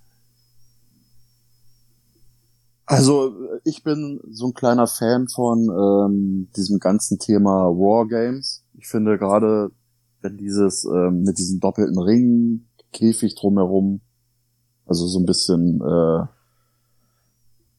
ja, die schöne Härte noch äh, walten lassen, ordentlich viele Tische, die zu Bruch gehen. Und ähm, gerade wenn NXT dieses mit diesen Wargames äh, gemacht hat, fabriziert hat. Da kam jedes Mal ein mega Match bei raus, fand ich persönlich. Und ähm, ja, da bin ich schon ein kleiner Fan von. Also gerade so dieses mit den, mit den Wargames. Bin mal gespannt, was jetzt bei AEW passiert. Da gab's ja auch schon so ein paar nette Matches, wo ich kein Fan von war, muss ich ehrlich sagen was ich so ein bisschen äh, überkandidet fand, ähm, war hier dieses, ähm, ich komme jetzt nicht mehr auf den englischen Begriff, aber das war hier dieses, äh, dieses Exploded. Exploding Barbed Wire Deathmatch. Ja, genau. Ja, das. Also das war für mich so ein Punkt, wo ich gedacht habe, das haben die, das haben die jetzt nicht wirklich gemacht. Das haben sie jetzt nicht wirklich gemacht. Ja, also das diese Pepi-Explosion da zum Schluss. Ja gut, das äh, war so ein bisschen blöd. also es ist so, als wenn du so ein paar Knallerbsen auf den Boden geschmissen hättest als Kind und dich riesig drüber gefreut hast. Haben die das dann wirklich so gedacht, das können wir mal so eben mit dem, mit dem Publikum abziehen? Wir machen jetzt mal so eine kleine Knallerbsen-Explosion, so ein bisschen Rauch und dann war das der Big Bang. Ich glaube ehrlich gesagt, dass da das nicht so ganz so explodiert ist, wie es sollte. Obwohl ich auch sagen muss, ich fand das, das ist eigentlich, also das Finish war eine Katastrophe mit der Explosion. Aber das Match, was äh, Kenny Omega und Moxley da abgeliefert haben, war, finde ich, tatsächlich ein sehr gutes. Aber leider Gottes interessiert das halt, ist es halt egal, wenn man danach so einen Scheiß dahin haut. Ja, die Technik hat eigentlich wirklich versagt bei dem Match, kann man sagen. Also egal welcher von den Technikern da gearbeitet hat, der durfte sich bestimmt erstmal hinterher was anhören. Ähm, alles andere würde mich nämlich persönlich wundern äh, ja, so von der Idee und vom Matchmaking her war es ja okay, ne? Man hat sich ja erstmal darauf eingelassen als Zuschauer, aber man hat sich dann trotzdem von dem großen Knall ein bisschen mehr erhofft. Ja, vielleicht lernen sie draus. Ich kann mir nämlich durchaus vorstellen, dass es nicht das einzige Match äh, in der Richtung äh, sein wird bei AEW. Da wird es mit Sicherheit irgendwann nochmal eine neue Auflage von geben, Vielleicht nicht dieses Jahr, vielleicht nicht nächstes Jahr, aber irgendwann werden sie sich bestimmt nochmal sagen, komm ey, das packen wir nochmal aus, aber dann machen wir wirklich einen großen Knall draus. Äh, ja, zu viel kann man da ja auch nicht machen, ne? Ich meine, dann, wenn er da zu viel explodieren lässt, was ein bisschen zu heftig ist, da an Pyro, und der fliegt da irgendwie ungünstig mit dem Kopf rein, das ist wahrscheinlich auch nicht so angenehm. Äh, aber also vom Grundsatz her, wie gesagt, fand ich's okay von der, von der Ausführung her hätte es noch mal deutlich besser sein können mit diesen Explosionen. Deswegen ist das so ein bisschen bei mir gerade, äh, kann man sich vielleicht noch mal antun, muss man aber nicht unbedingt. Äh, ja, was ich ansonsten noch gut finde, um noch mal darauf zurückzukommen, ich bin eigentlich immer für äh, verschiedene Stipulation Matches offen. Aber wie gesagt, so die Wargames finde ich echt klasse wenn hier irgendwelche Steel Cage Matches sind, wenn die vernünftig äh, mit vernünftigen äh, Gesichtern durchgeführt werden. Finde ich auch immer ganz interessant, wenn du da so ein paar Athleten hast, die da auch mal äh, oben auf dem Käfig zur Sache gehen und äh, die durchaus auch mal nicht die Höhe ähm, ja, als zu schlimm empfinden und auch mal einen Jump von oben runter durch den Tisch machen, finde ich auch total klasse. Ansonsten so das typische, äh, was ich auch gut finde und wenn man es vernünftig macht, ist eigentlich das altbekannte äh, Ladder Match oder halt auch äh, Money in the Bank. Wenn man das vernünftig durchführt, äh, mit ein paar vernünftigen äh, Wrestlern und äh, Talenten, dann kann man daraus durchaus auch ein richtig geiles Match machen. Bin ich auch ein absoluter Freund von. Ja, also das äh, ist, finde ich, auch was, was zum Beispiel dieses Jahr der WrestleMania-Card extrem gefehlt hat, äh, ist so dieses typische Multi-Man-Leiter-Match. Also wirklich so ein, ja, ein schnelles Match, viele Spots. Also da bin ich auch ein Riesenfan von. Ich übernehme jetzt einfach mal gerade so von dir ein bisschen. Also das ist auf jeden Fall ein Match, was ich extrem mag. Ich habe ja schon mal in einer anderen Ausgabe erwähnt, ich bin generell auch für die härtere Gangart in solchen Matches zu haben. Also, oh, ich glaube, ich muss niesen. Bin wieder da. Ähm, was ich tatsächlich auch mochte, war früher bei CNA oder Impact der Monsters Ball. Also kann ich mich auch an ein ja, Tag Team Match erinnern, was da sehr wild war und tatsächlich cool. Hell in a Cell finde ich ist so zum Beispiel auch, also ja ein Käfigmatch, was ich teilweise mag, teilweise überhaupt nicht mag. Da kommt es halt einfach extrem drauf an, wie die Fehde ist. Das ist finde ich so ein Match, das muss sollte nicht zu einem Pay-per-View eingesetzt werden, sondern eher einfach dann, wenn es passt in der Story. Generell ein Problem bei der WWE, wie ich finde. Aber was ich tatsächlich zwei Matches sind, die ich mittlerweile hasse wie die Pest, sind Last Man Standing Matches und I Quit Matches, was einfach an dem Referee liegt, der mir da tierisch auf den Sack geht, wenn er gefühlt bei jedem Headlock dann dauernd mit dem Mikrofon da rumkommt und do you want give, do you wanna give up, do you wanna give up, hey, hey, talk to me, do you wanna give up? Oh. Ja, also ich kann das verstehen bei dem I Quit Match. Ähm, stört mich auch sehr stark, vor allem weil ist ja im Prinzip, man könnte daraus auch einfach nur ein ganz normales Submission-Match machen quasi. Ne, da braucht man kein, braucht man nicht einen Referee mit einem Mikrofon dauerhaft hinter denen herschicken und äh, der dann pseudo-dramatisch am Boden liegt und mit dem, mit dem Worker mitleidet, der unter den Schmerzen kaum noch, äh, kaum noch klar denken kann oder wie auch immer. Nee, das ist mir einfach ein bisschen zu drüber und es zerstört den Matchfluss auch für mich einfach. Bei, äh, bei Last Man Standing Matches muss ich allerdings sagen, da kommt es für mich halt sehr stark darauf an, äh, was für Ideen die Worker teilweise haben.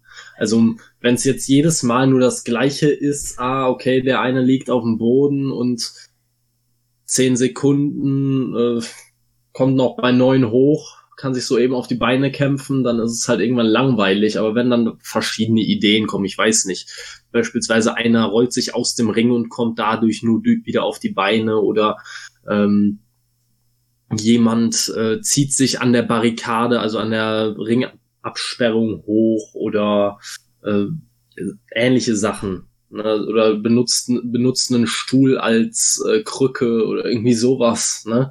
Das, das finde ich dann wieder irgendwie interessant.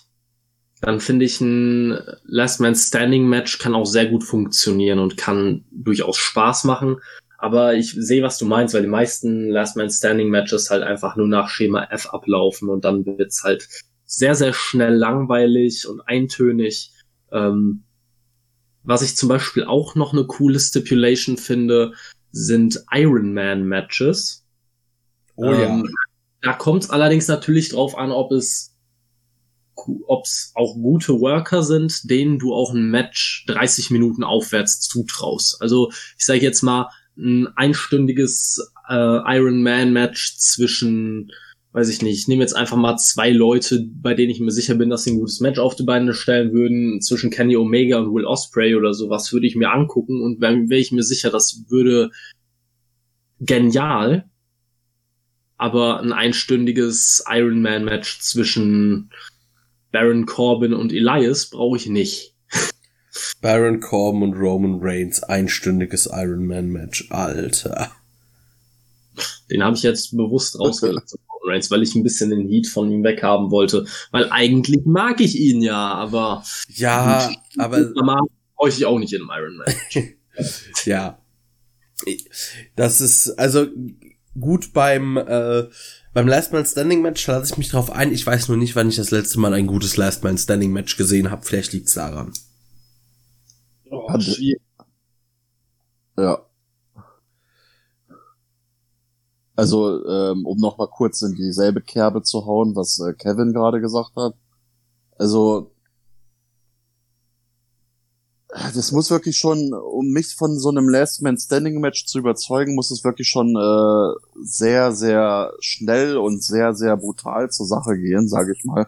Weil oft hat man ja so Last Man Standing Matches äh, gehabt in letzter Zeit, da haben die sich dann so ein bisschen gefetzt, dann hat sich das irgendwann so ein bisschen verlagert vom Ring irgendwo äh, neben den Ringen, Backstage, keine Ahnung. Dann haben sie sich ja überall irgendwo äh, ein bisschen ähm, ja, die Fresse eingehauen, sag ich mal. Ähm, ja, aber dann lag der eine, wurde erstmal wieder eine Runde gezählt. Ja, dann ist er irgendwann wieder hochgekommen, dann ging es irgendwie so weiter, dann hat es irgendwann dieses Tempo verloren gegangen. Und für mich ist ein richtig gutes äh, Last Man Standing, wenn dann auch mal so regelmäßig irgendwelche überraschenden Spots. Der, die sind jetzt irgendwo äh, an der Seite von der Stage ähm, im Gange, dann fällt der eine oder fallen beide irgendwo ungünstig irgendwo rein, bleiben beide erstmal liegen, dass das irgendwo, sage ich mal, auf einer gewissen Augenhöhe stattfindet, dass das wirklich zwei starke Rivalen sind. Und äh, dass die Spannung bis zum Schluss aufrechterhalten wird und nicht immer ständig das Tempo rausgenommen wird. Ja, ich finde halt ein Last Man Standing Match, also ich weiß nicht, da kann man auch ein gutes, ja, nennt es wie es wollt, No Holds Barred, Lights Out, mir aus Deathmatch oder was weiß ich was machen. Nimmst halt klar, du hast halt keine Pinfalls und Submissions, aber ich finde halt irgendwie meistens Nearfall in einem Cover sehr viel spannender und unterhaltsamer, als wenn er dann doch noch bei neun irgendwie wieder hochkommt.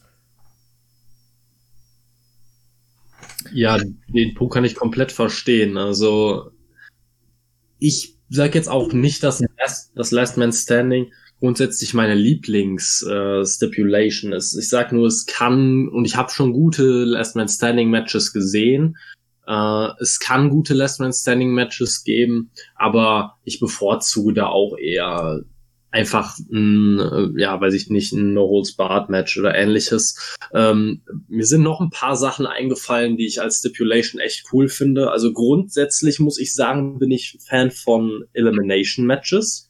Ja. Also alles mit Elimination, äh, sei es jetzt dieses klassische ähm, Survivor Series äh, Elimination Tag Match oder ein ganz normales Elimination Match, Multiman Match oder ähm, ja, weiß ich nicht, ein Elimination Chamber Match, alles, was mit Elimination äh, zu tun hat, finde ich einfach sehr spannend, weil du hast das Gefühl, zu jedem Zeitpunkt könnte ein Wrestler raus sein und das verändert die ganze Dynamik des Matches.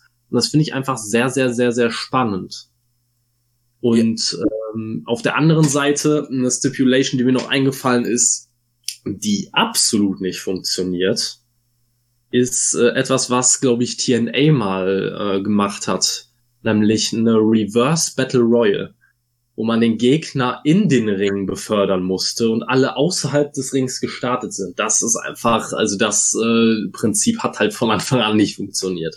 Nee, gut, TNA hatte eh immer teilweise sehr wilde Stipulation-Sachen, teilweise aber auch sehr kreative Sachen. Also ich fand zum Beispiel ähm, Steel Asylum immer ganz cool. Das war zwar auch nur ein Cage-Match, nur dass der Cage halt ein bisschen anders aufgebaut war, weil er hatte so ein bisschen was von der, also vom Dach her, von der Elimination Chamber, und du hattest halt wirklich nur ganz oben äh, ein, ja, ein Ausgang, was dann halt auch zu, ich sag mal, sehr wilden Spots geführt hat.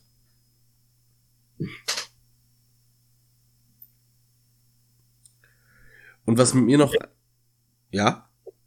Ne, ich wollte da eigentlich nur zu sagen, ja, das äh, ist auf jeden Fall, TNA hat natürlich auch viel ausprobiert und das sieht man auch jetzt wieder bei AEW. Wir haben ja vorhin das äh, äh, Exploding Barbed, Barbed Wire Deathmatch angesprochen. Man merkt halt einfach als junge Promotion, die gegen die WWE irgendwo auch antritt, klar, möchte man etwas anders machen als die WWE, als die WWE. Und wie kann man das besser machen, als sich eine eigene Stipulation ausdenken?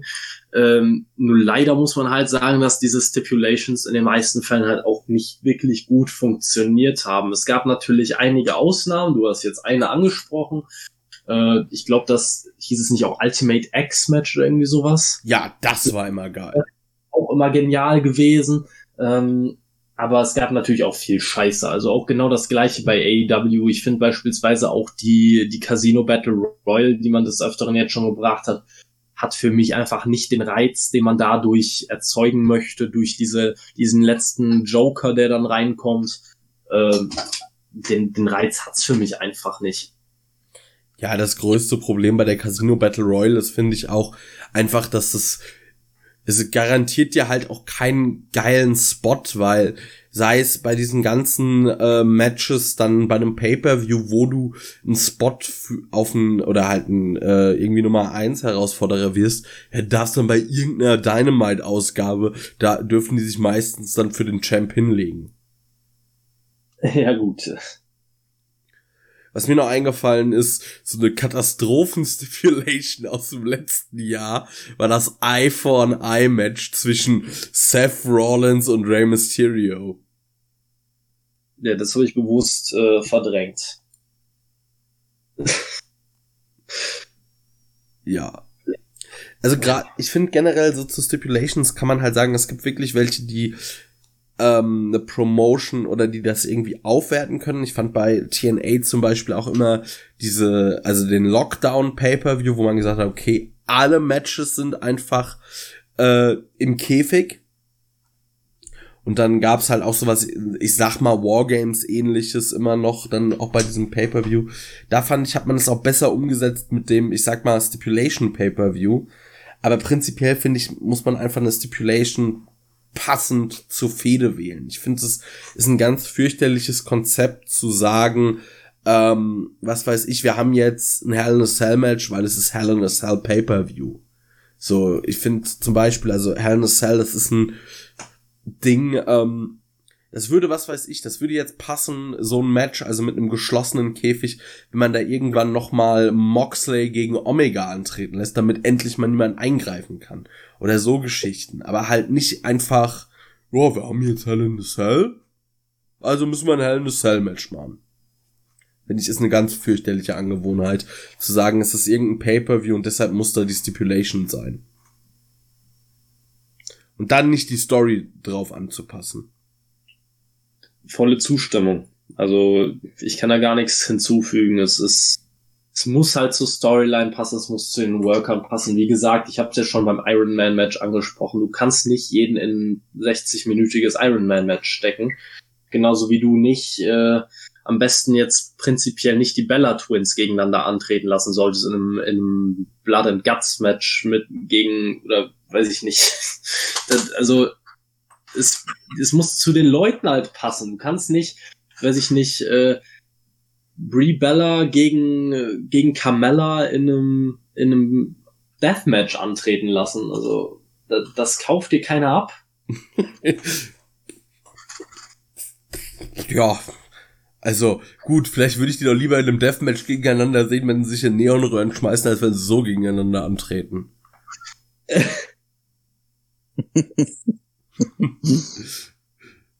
Brie, Bella und die Neonröhre. Oi. Was mir noch eingefallen ist, äh, was auch ähm, ja ein auffälliges äh, Stipulation Match war, war ähm, dieses House of Horrors. Ja. da kann man sich auch drüber streiten. Ne? Ich meine, das war jetzt äh, von einem Match, vom Matchmaking her, fand ich es damals, ich glaube, das war Riot gegen Orton, ne? Ja. Ähm, ja, war es so, hat man sich irgendwie mehr erhofft, fand ich. Also so von der Art und Weise her, wie sie dann immer diese gruseligen Puppen, die da überall rumgelegen haben, dann so schön mit der Kamera eingefangen haben. Ähm, ja, also wie steht ihr dazu? Wie fandet ihr das? Also ich würde das jetzt einfach mal so als Frage, äh, also ich selber würde jetzt mal die Frage in den Raum reinstellen. Was ja doch sehr interessant ist.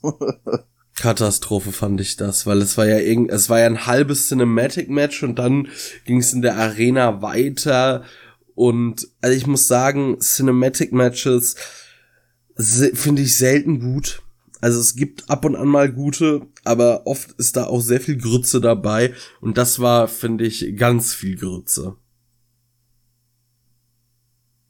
Ja, ich, äh, ich sehe das vor allem deswegen als Problem, weil es halt noch in der Arena weitergegangen ist. Ich persönlich bin kein Gegner von, äh, von Cinematic Matches. Ich finde, die können halt eine gute Abwechslung da reinbringen und es gab auch schon einige, wo ich mir gesa gesagt habe, okay, die haben mich wirklich gut unterhalten. Ja. Ähm, auch beispielsweise die äh, ganzen Fights auf den Hardy Compounds bei, äh, bei Impact und so weiter fand ich sehr, sehr unterhaltsam und da gerne, gerne mehr davon, aber weniger Orten gegen Wyatt in einem Ring in, mit irgendwelchen Insekten auf den. Das war bei Ring. WrestleMania.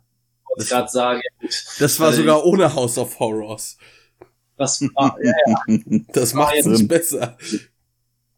Das war für mich persönlich ein Horror, aber da wurde mein Haus zum Haus des Horror.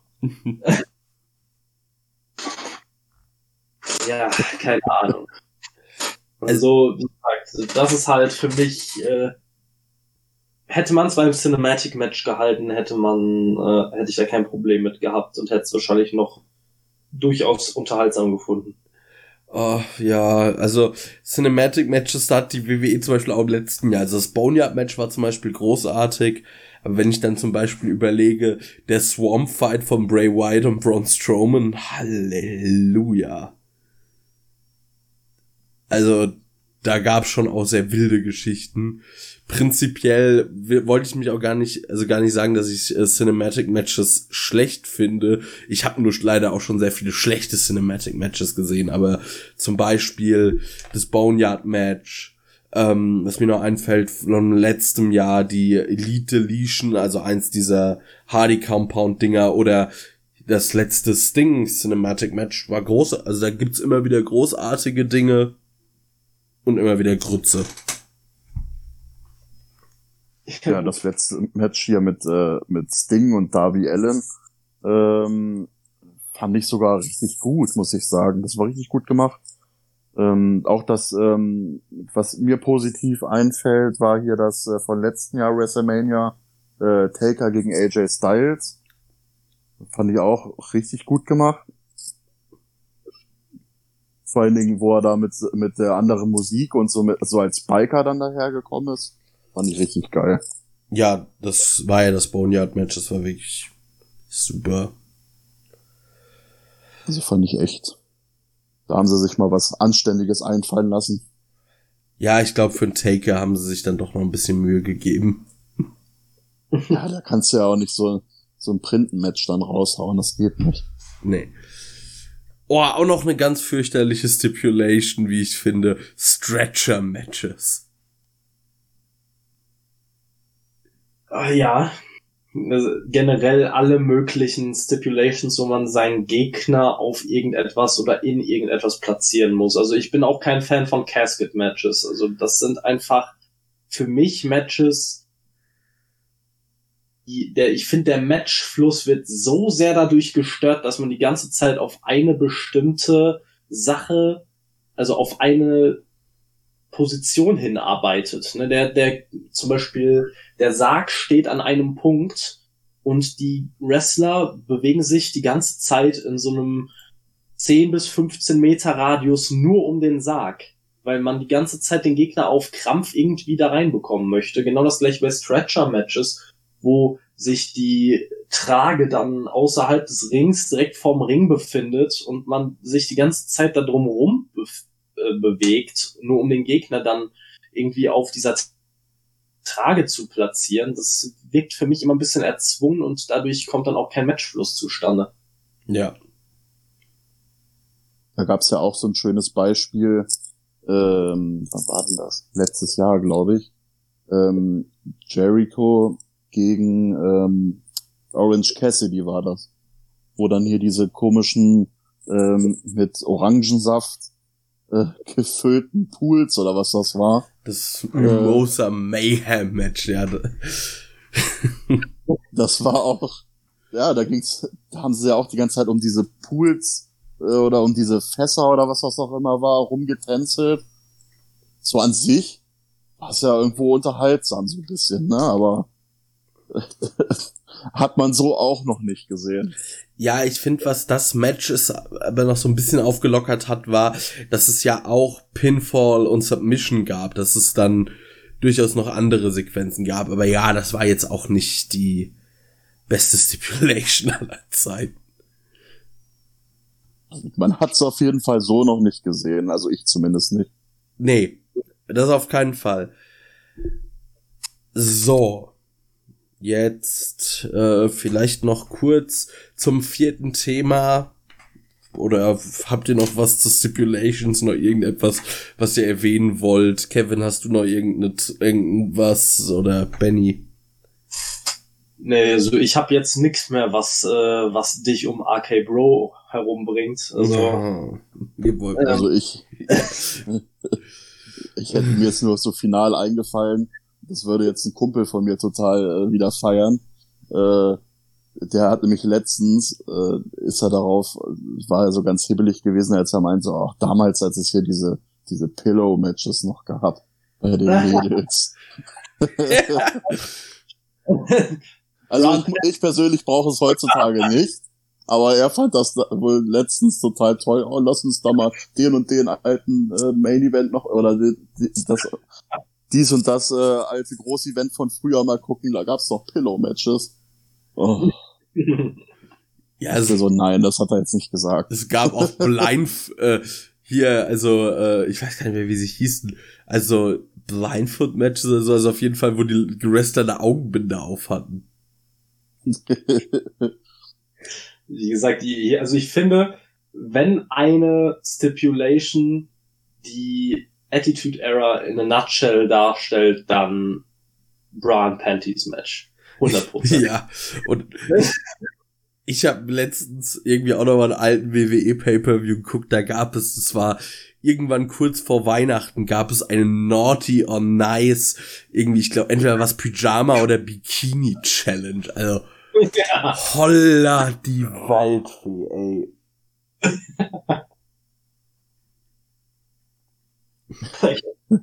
Wild. Wild würde ich das einfach mal nennen. Auf jeden Fall. So, ich glaube, jetzt haben wir alles durch, denke ich. Gut, letztes Thema. Wir müssen über RK Bro sprechen. Macht ihr das mal.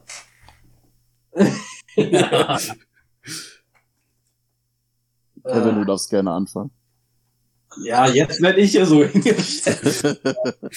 ja, gerade ich als der große Matt Riddle-Fan, der ich nicht bin. Ja, äh, aber ich oder was? Ja, gut. Also ich würde dazu jetzt einfach mal sagen, äh, so ungleiche Paarungen in der WWE haben wir des Öfteren gesehen. Und ähm, meistens ist das Ganze hat das Ganze nicht dazu geführt, dass der, der Teil des Tag-Teams, der, ähm, ich sag jetzt mal, der, der kein Comedy-Wrestler war, den anderen hochgezogen hat, sondern eher, dass der Comedy-Wrestler, in dem Fall Riddle, den ernstzunehmenden Wrestler, in dem Fall Orton, runterzieht. Jetzt muss man natürlich, kann man jetzt nicht Riddle mit Santino Marella vergleichen. Also da hat Riddle schon ähm, ja, weil er im Ring mehr kann. Das Gimmick ist genauso dämlich. Ja, ja gut, genau das meinte ich hau halt hauptsächlich. Also Riddle auch mit seiner MMA, mit seiner UFC-Vergangenheit ist halt, hat eine ganz andere äh, Legitimität hinter sich als, äh, als ein Santino Marella. Deswegen, ich glaube tatsächlich, dass das Ganze vermutlich früher oder später zu einer Randy Orton gegen Matt Riddle Fehde führen wird. Ähm, ob man die braucht, sei mal dahingestellt. Ähm, ich finde nämlich Orton geht hauptsächlich halt darin auf, wenn er ernsthafte Promos halten kann, wenn er ein Programm sehr persönlich darstellen kann und er den Psycho hier rauslassen kann, der in ihm schlummert.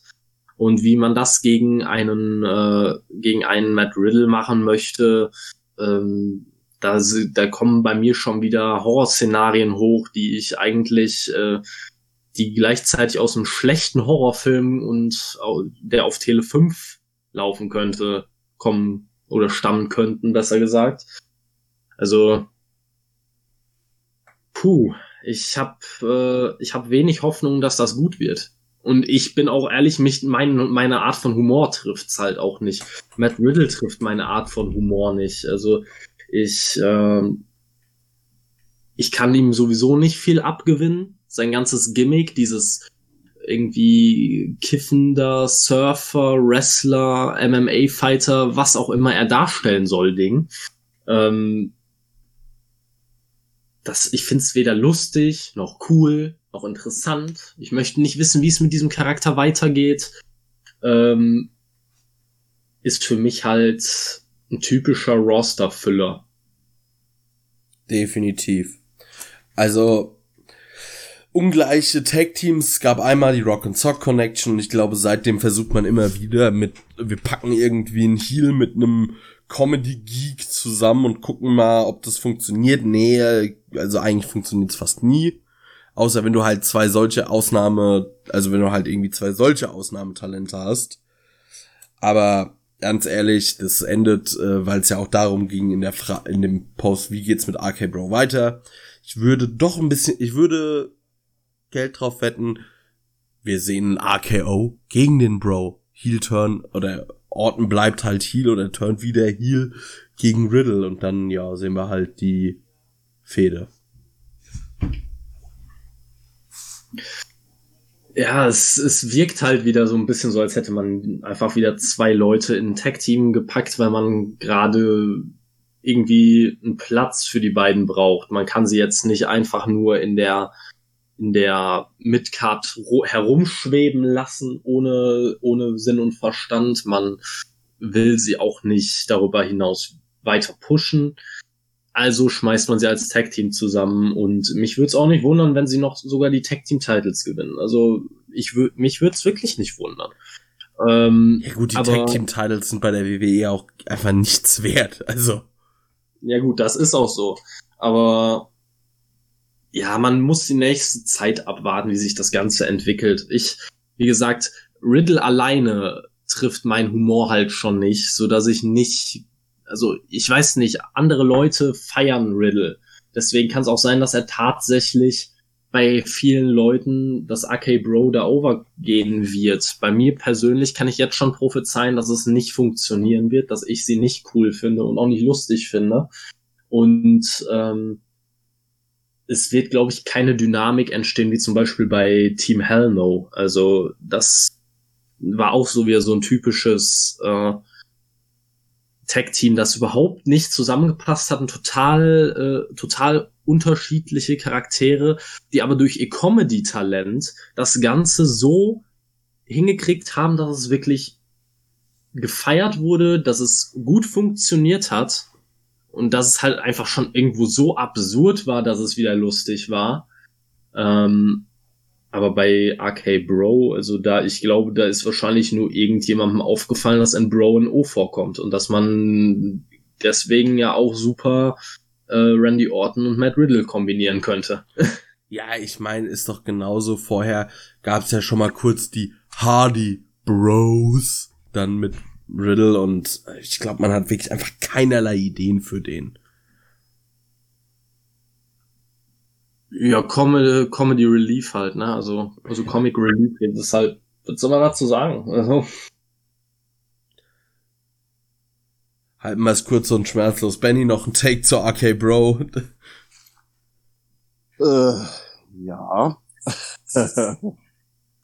ähm, wo ich das gelesen habe, beziehungsweise das mitbekommen habe, dass die beiden jetzt ein Tag-Team stellen, habe ich gedacht, gut. Äh, was hältst du davon jetzt, habe ich mir so gedacht. Abstand. Ähm, ähm, ja, wie geht's mit den beiden weiter? Also ich könnte mir durchaus vorstellen, also, dass die beiden auf Dauer ein Tag-Team bilden, kann ich mir wirklich bei Randy Orton ganz ehrlich nicht vorstellen, weil man kennt es über die ganzen letzten Jahre irgendwie immer anders von ihm. Äh, er war ja immer so der, ja, der immer in so Single-Matches äh, mehr drinne stand wie in irgendwelchen äh, Tag-Team-Matches. Er war ja immer irgendwo der Alleingänger. Ja. Finde ich, macht er auch die bessere Rolle. Einfach wegen seinem ganzen Auftreten, wegen seinem Gimmick her. Ähm, was ich mir jetzt vorstellen könnte, auch wenn es vielleicht nicht so kommt, aber vielleicht lässt sich die WWE das einfallen. Das ist jetzt einfach nur mal so rumgesponnen. Äh, Riddle hat ja gegen Sheamus verloren. Vielleicht holt er sich dann irgendwann den United States zurück. Äh, die beiden sind also Orton und Riddle sind noch das Tag-Team und dann gibt's dann halt wirklich äh, die Attacke von Randy Orton gegen Riddle und dann sehen wir die beiden in irgendeinem größeren Match und den Titel, wo sich dann äh, Orton schlussendlich den dann sichert. Und damit ist das Tag-Team dann auch wieder Geschichte. Ja. Jetzt mal so ganz weit rumgesponnen. Ich sage in einem halben Jahr spricht niemand mehr über Arcade Bro. Das ist jetzt mal mein Take. Ja, ich, also wenn sie es wirklich, also ich kann es mir auch nicht vorstellen, aber wenn sie es jetzt wirklich so hochziehen würden, dass man die in einem halben Jahr noch sieht, ja, dann frage ich mich dennoch, wie sie in einem halben Jahr dastehen werden. Also alles andere als ohne Titel könnte ich mir das nicht vorstellen. Also wenn, könnte ich mir schon vorstellen, wenn sie die wirklich jetzt durchziehen als Tag-Team, dann gewinnen sie mit Sicherheit auch irgendwann die Titel. Weil wie will man so ein Tag-Team auf Dauer äh, am Leben halten? Ich würde sagen gar nicht, weil also die WWE kann eh Tag-Teams nicht in den meisten Fällen nicht wirklich lange leben lassen. Außer sie verkaufen exorbitant viel Merch, dann klappt das. New Day. Aber sonst ist das mit Tag-Teams ja immer schnell geregelt. Gut. Ich würde sagen, mit dem Thema sind wir auch durch. Und damit haben wir tatsächlich unsere vier Themen schon wieder zu Ende bearbeitet. Ja. Ja, ich denke auch. Ja. Waren schöne Diskussionen dabei. ja, und war teilweise auch sehr lustig. Also, das war heute eine sehr spaßige Ausgabe, wie ich fand. Auf jeden Fall. Ich würde jetzt einfach mal sagen, danke an alle, die sich das bis hierhin angehört haben und alle, die das bis hierhin hören, meldet euch verflucht nochmal und macht hier mit. Also wenn ihr euch das fast zwei Stunden anhören könnt, könnt ihr auch hier fast zwei Stunden mitreden. Ja, ja man merkt die zwei Stunden ja überhaupt gar nicht. Das nee. verfliegt ja wie nichts. Eben drum.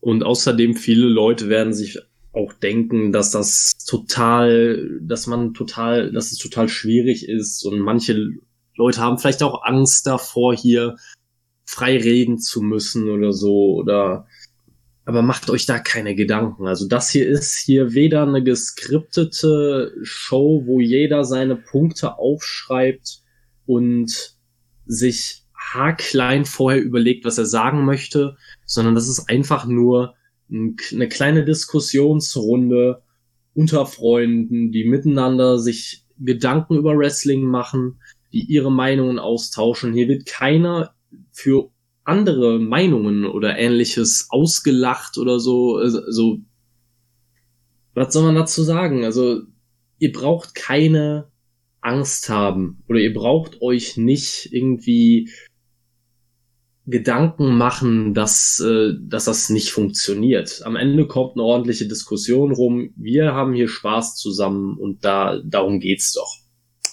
Eben drum. Damit hast du, Kevin, finde ich auch schon das wunderbar zusammengefasst. Also ich sag's noch mal meldet euch. Ihr, ihr habt, ihr kriegt auch nicht irgendwie so einen Knopf ins Ohr und habt dann Vince McMahon, der euch die ganze Zeit Kommandos zubrüllt. Ihr könnt ja einfach dann sagen, was ihr wollt. Stell ich mir aber lustig vor. Ja, du hast dann mich die ganze Zeit im Ohr. Du musst jetzt sagen, du findest das und das gut. Und jetzt findest du das und das schlecht. Und das und das. Und AK Bro ist blöd. Und der Fiend auch. Nochmal schnell die alte Zeitschrift von 2005 aufgeschlagen. Was sagen wir denn jetzt? so. Oh, Chris Benoit, nein, besser nicht. ah. gut. Dann würde ich sagen, wünschen wir euch allen noch eine schöne Restwoche, kommt gut ins Wochenende. Und ich gebe euch die Schlussworte. Äh, ja, nochmal vielen Dank wieder für die Einladung, dass ich wieder dabei sein durfte. Äh, hat wieder sehr viel Spaß gemacht. Gab sehr hitzige Themen dieses Mal, fand ich. Äh, Gerade so dieses ganze Thema NXT hat wieder sehr viel Zündstoff gehabt, aber ist ja klar, ähm, mal, das ist äh, bei allen Wrestling-Fans immer ein heißes Thema. Ähm, ja, ansonsten freue ich mich, wenn ich auch irgendwann wieder dabei sein darf, ganz klar weil mit euch beiden machen macht die Diskussion echt Spaß, muss ich sagen. Und ähm, ja, vielen Dank dafür nochmal. Ja, ich äh, kann mich da auch nur nochmal bei Benny bedanken. Es ist immer schön, einen motivierten Gast da zu haben, der gerne mit uns diskutiert. Ähm, ich spare mir jetzt an dieser Stelle nochmal den wiederholten Aufruf. Ähm, an die, an, an die Leute, dass sie sich melden sollen. Ich glaube, das ist hier deutlich geworden am Ende.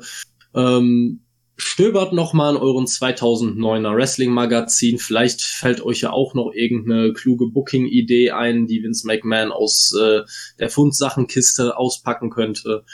Ähm, lasst es uns wissen und in dem Sinne würde ich mich bei euch verabschieden und ciao. Tschö. Tschö.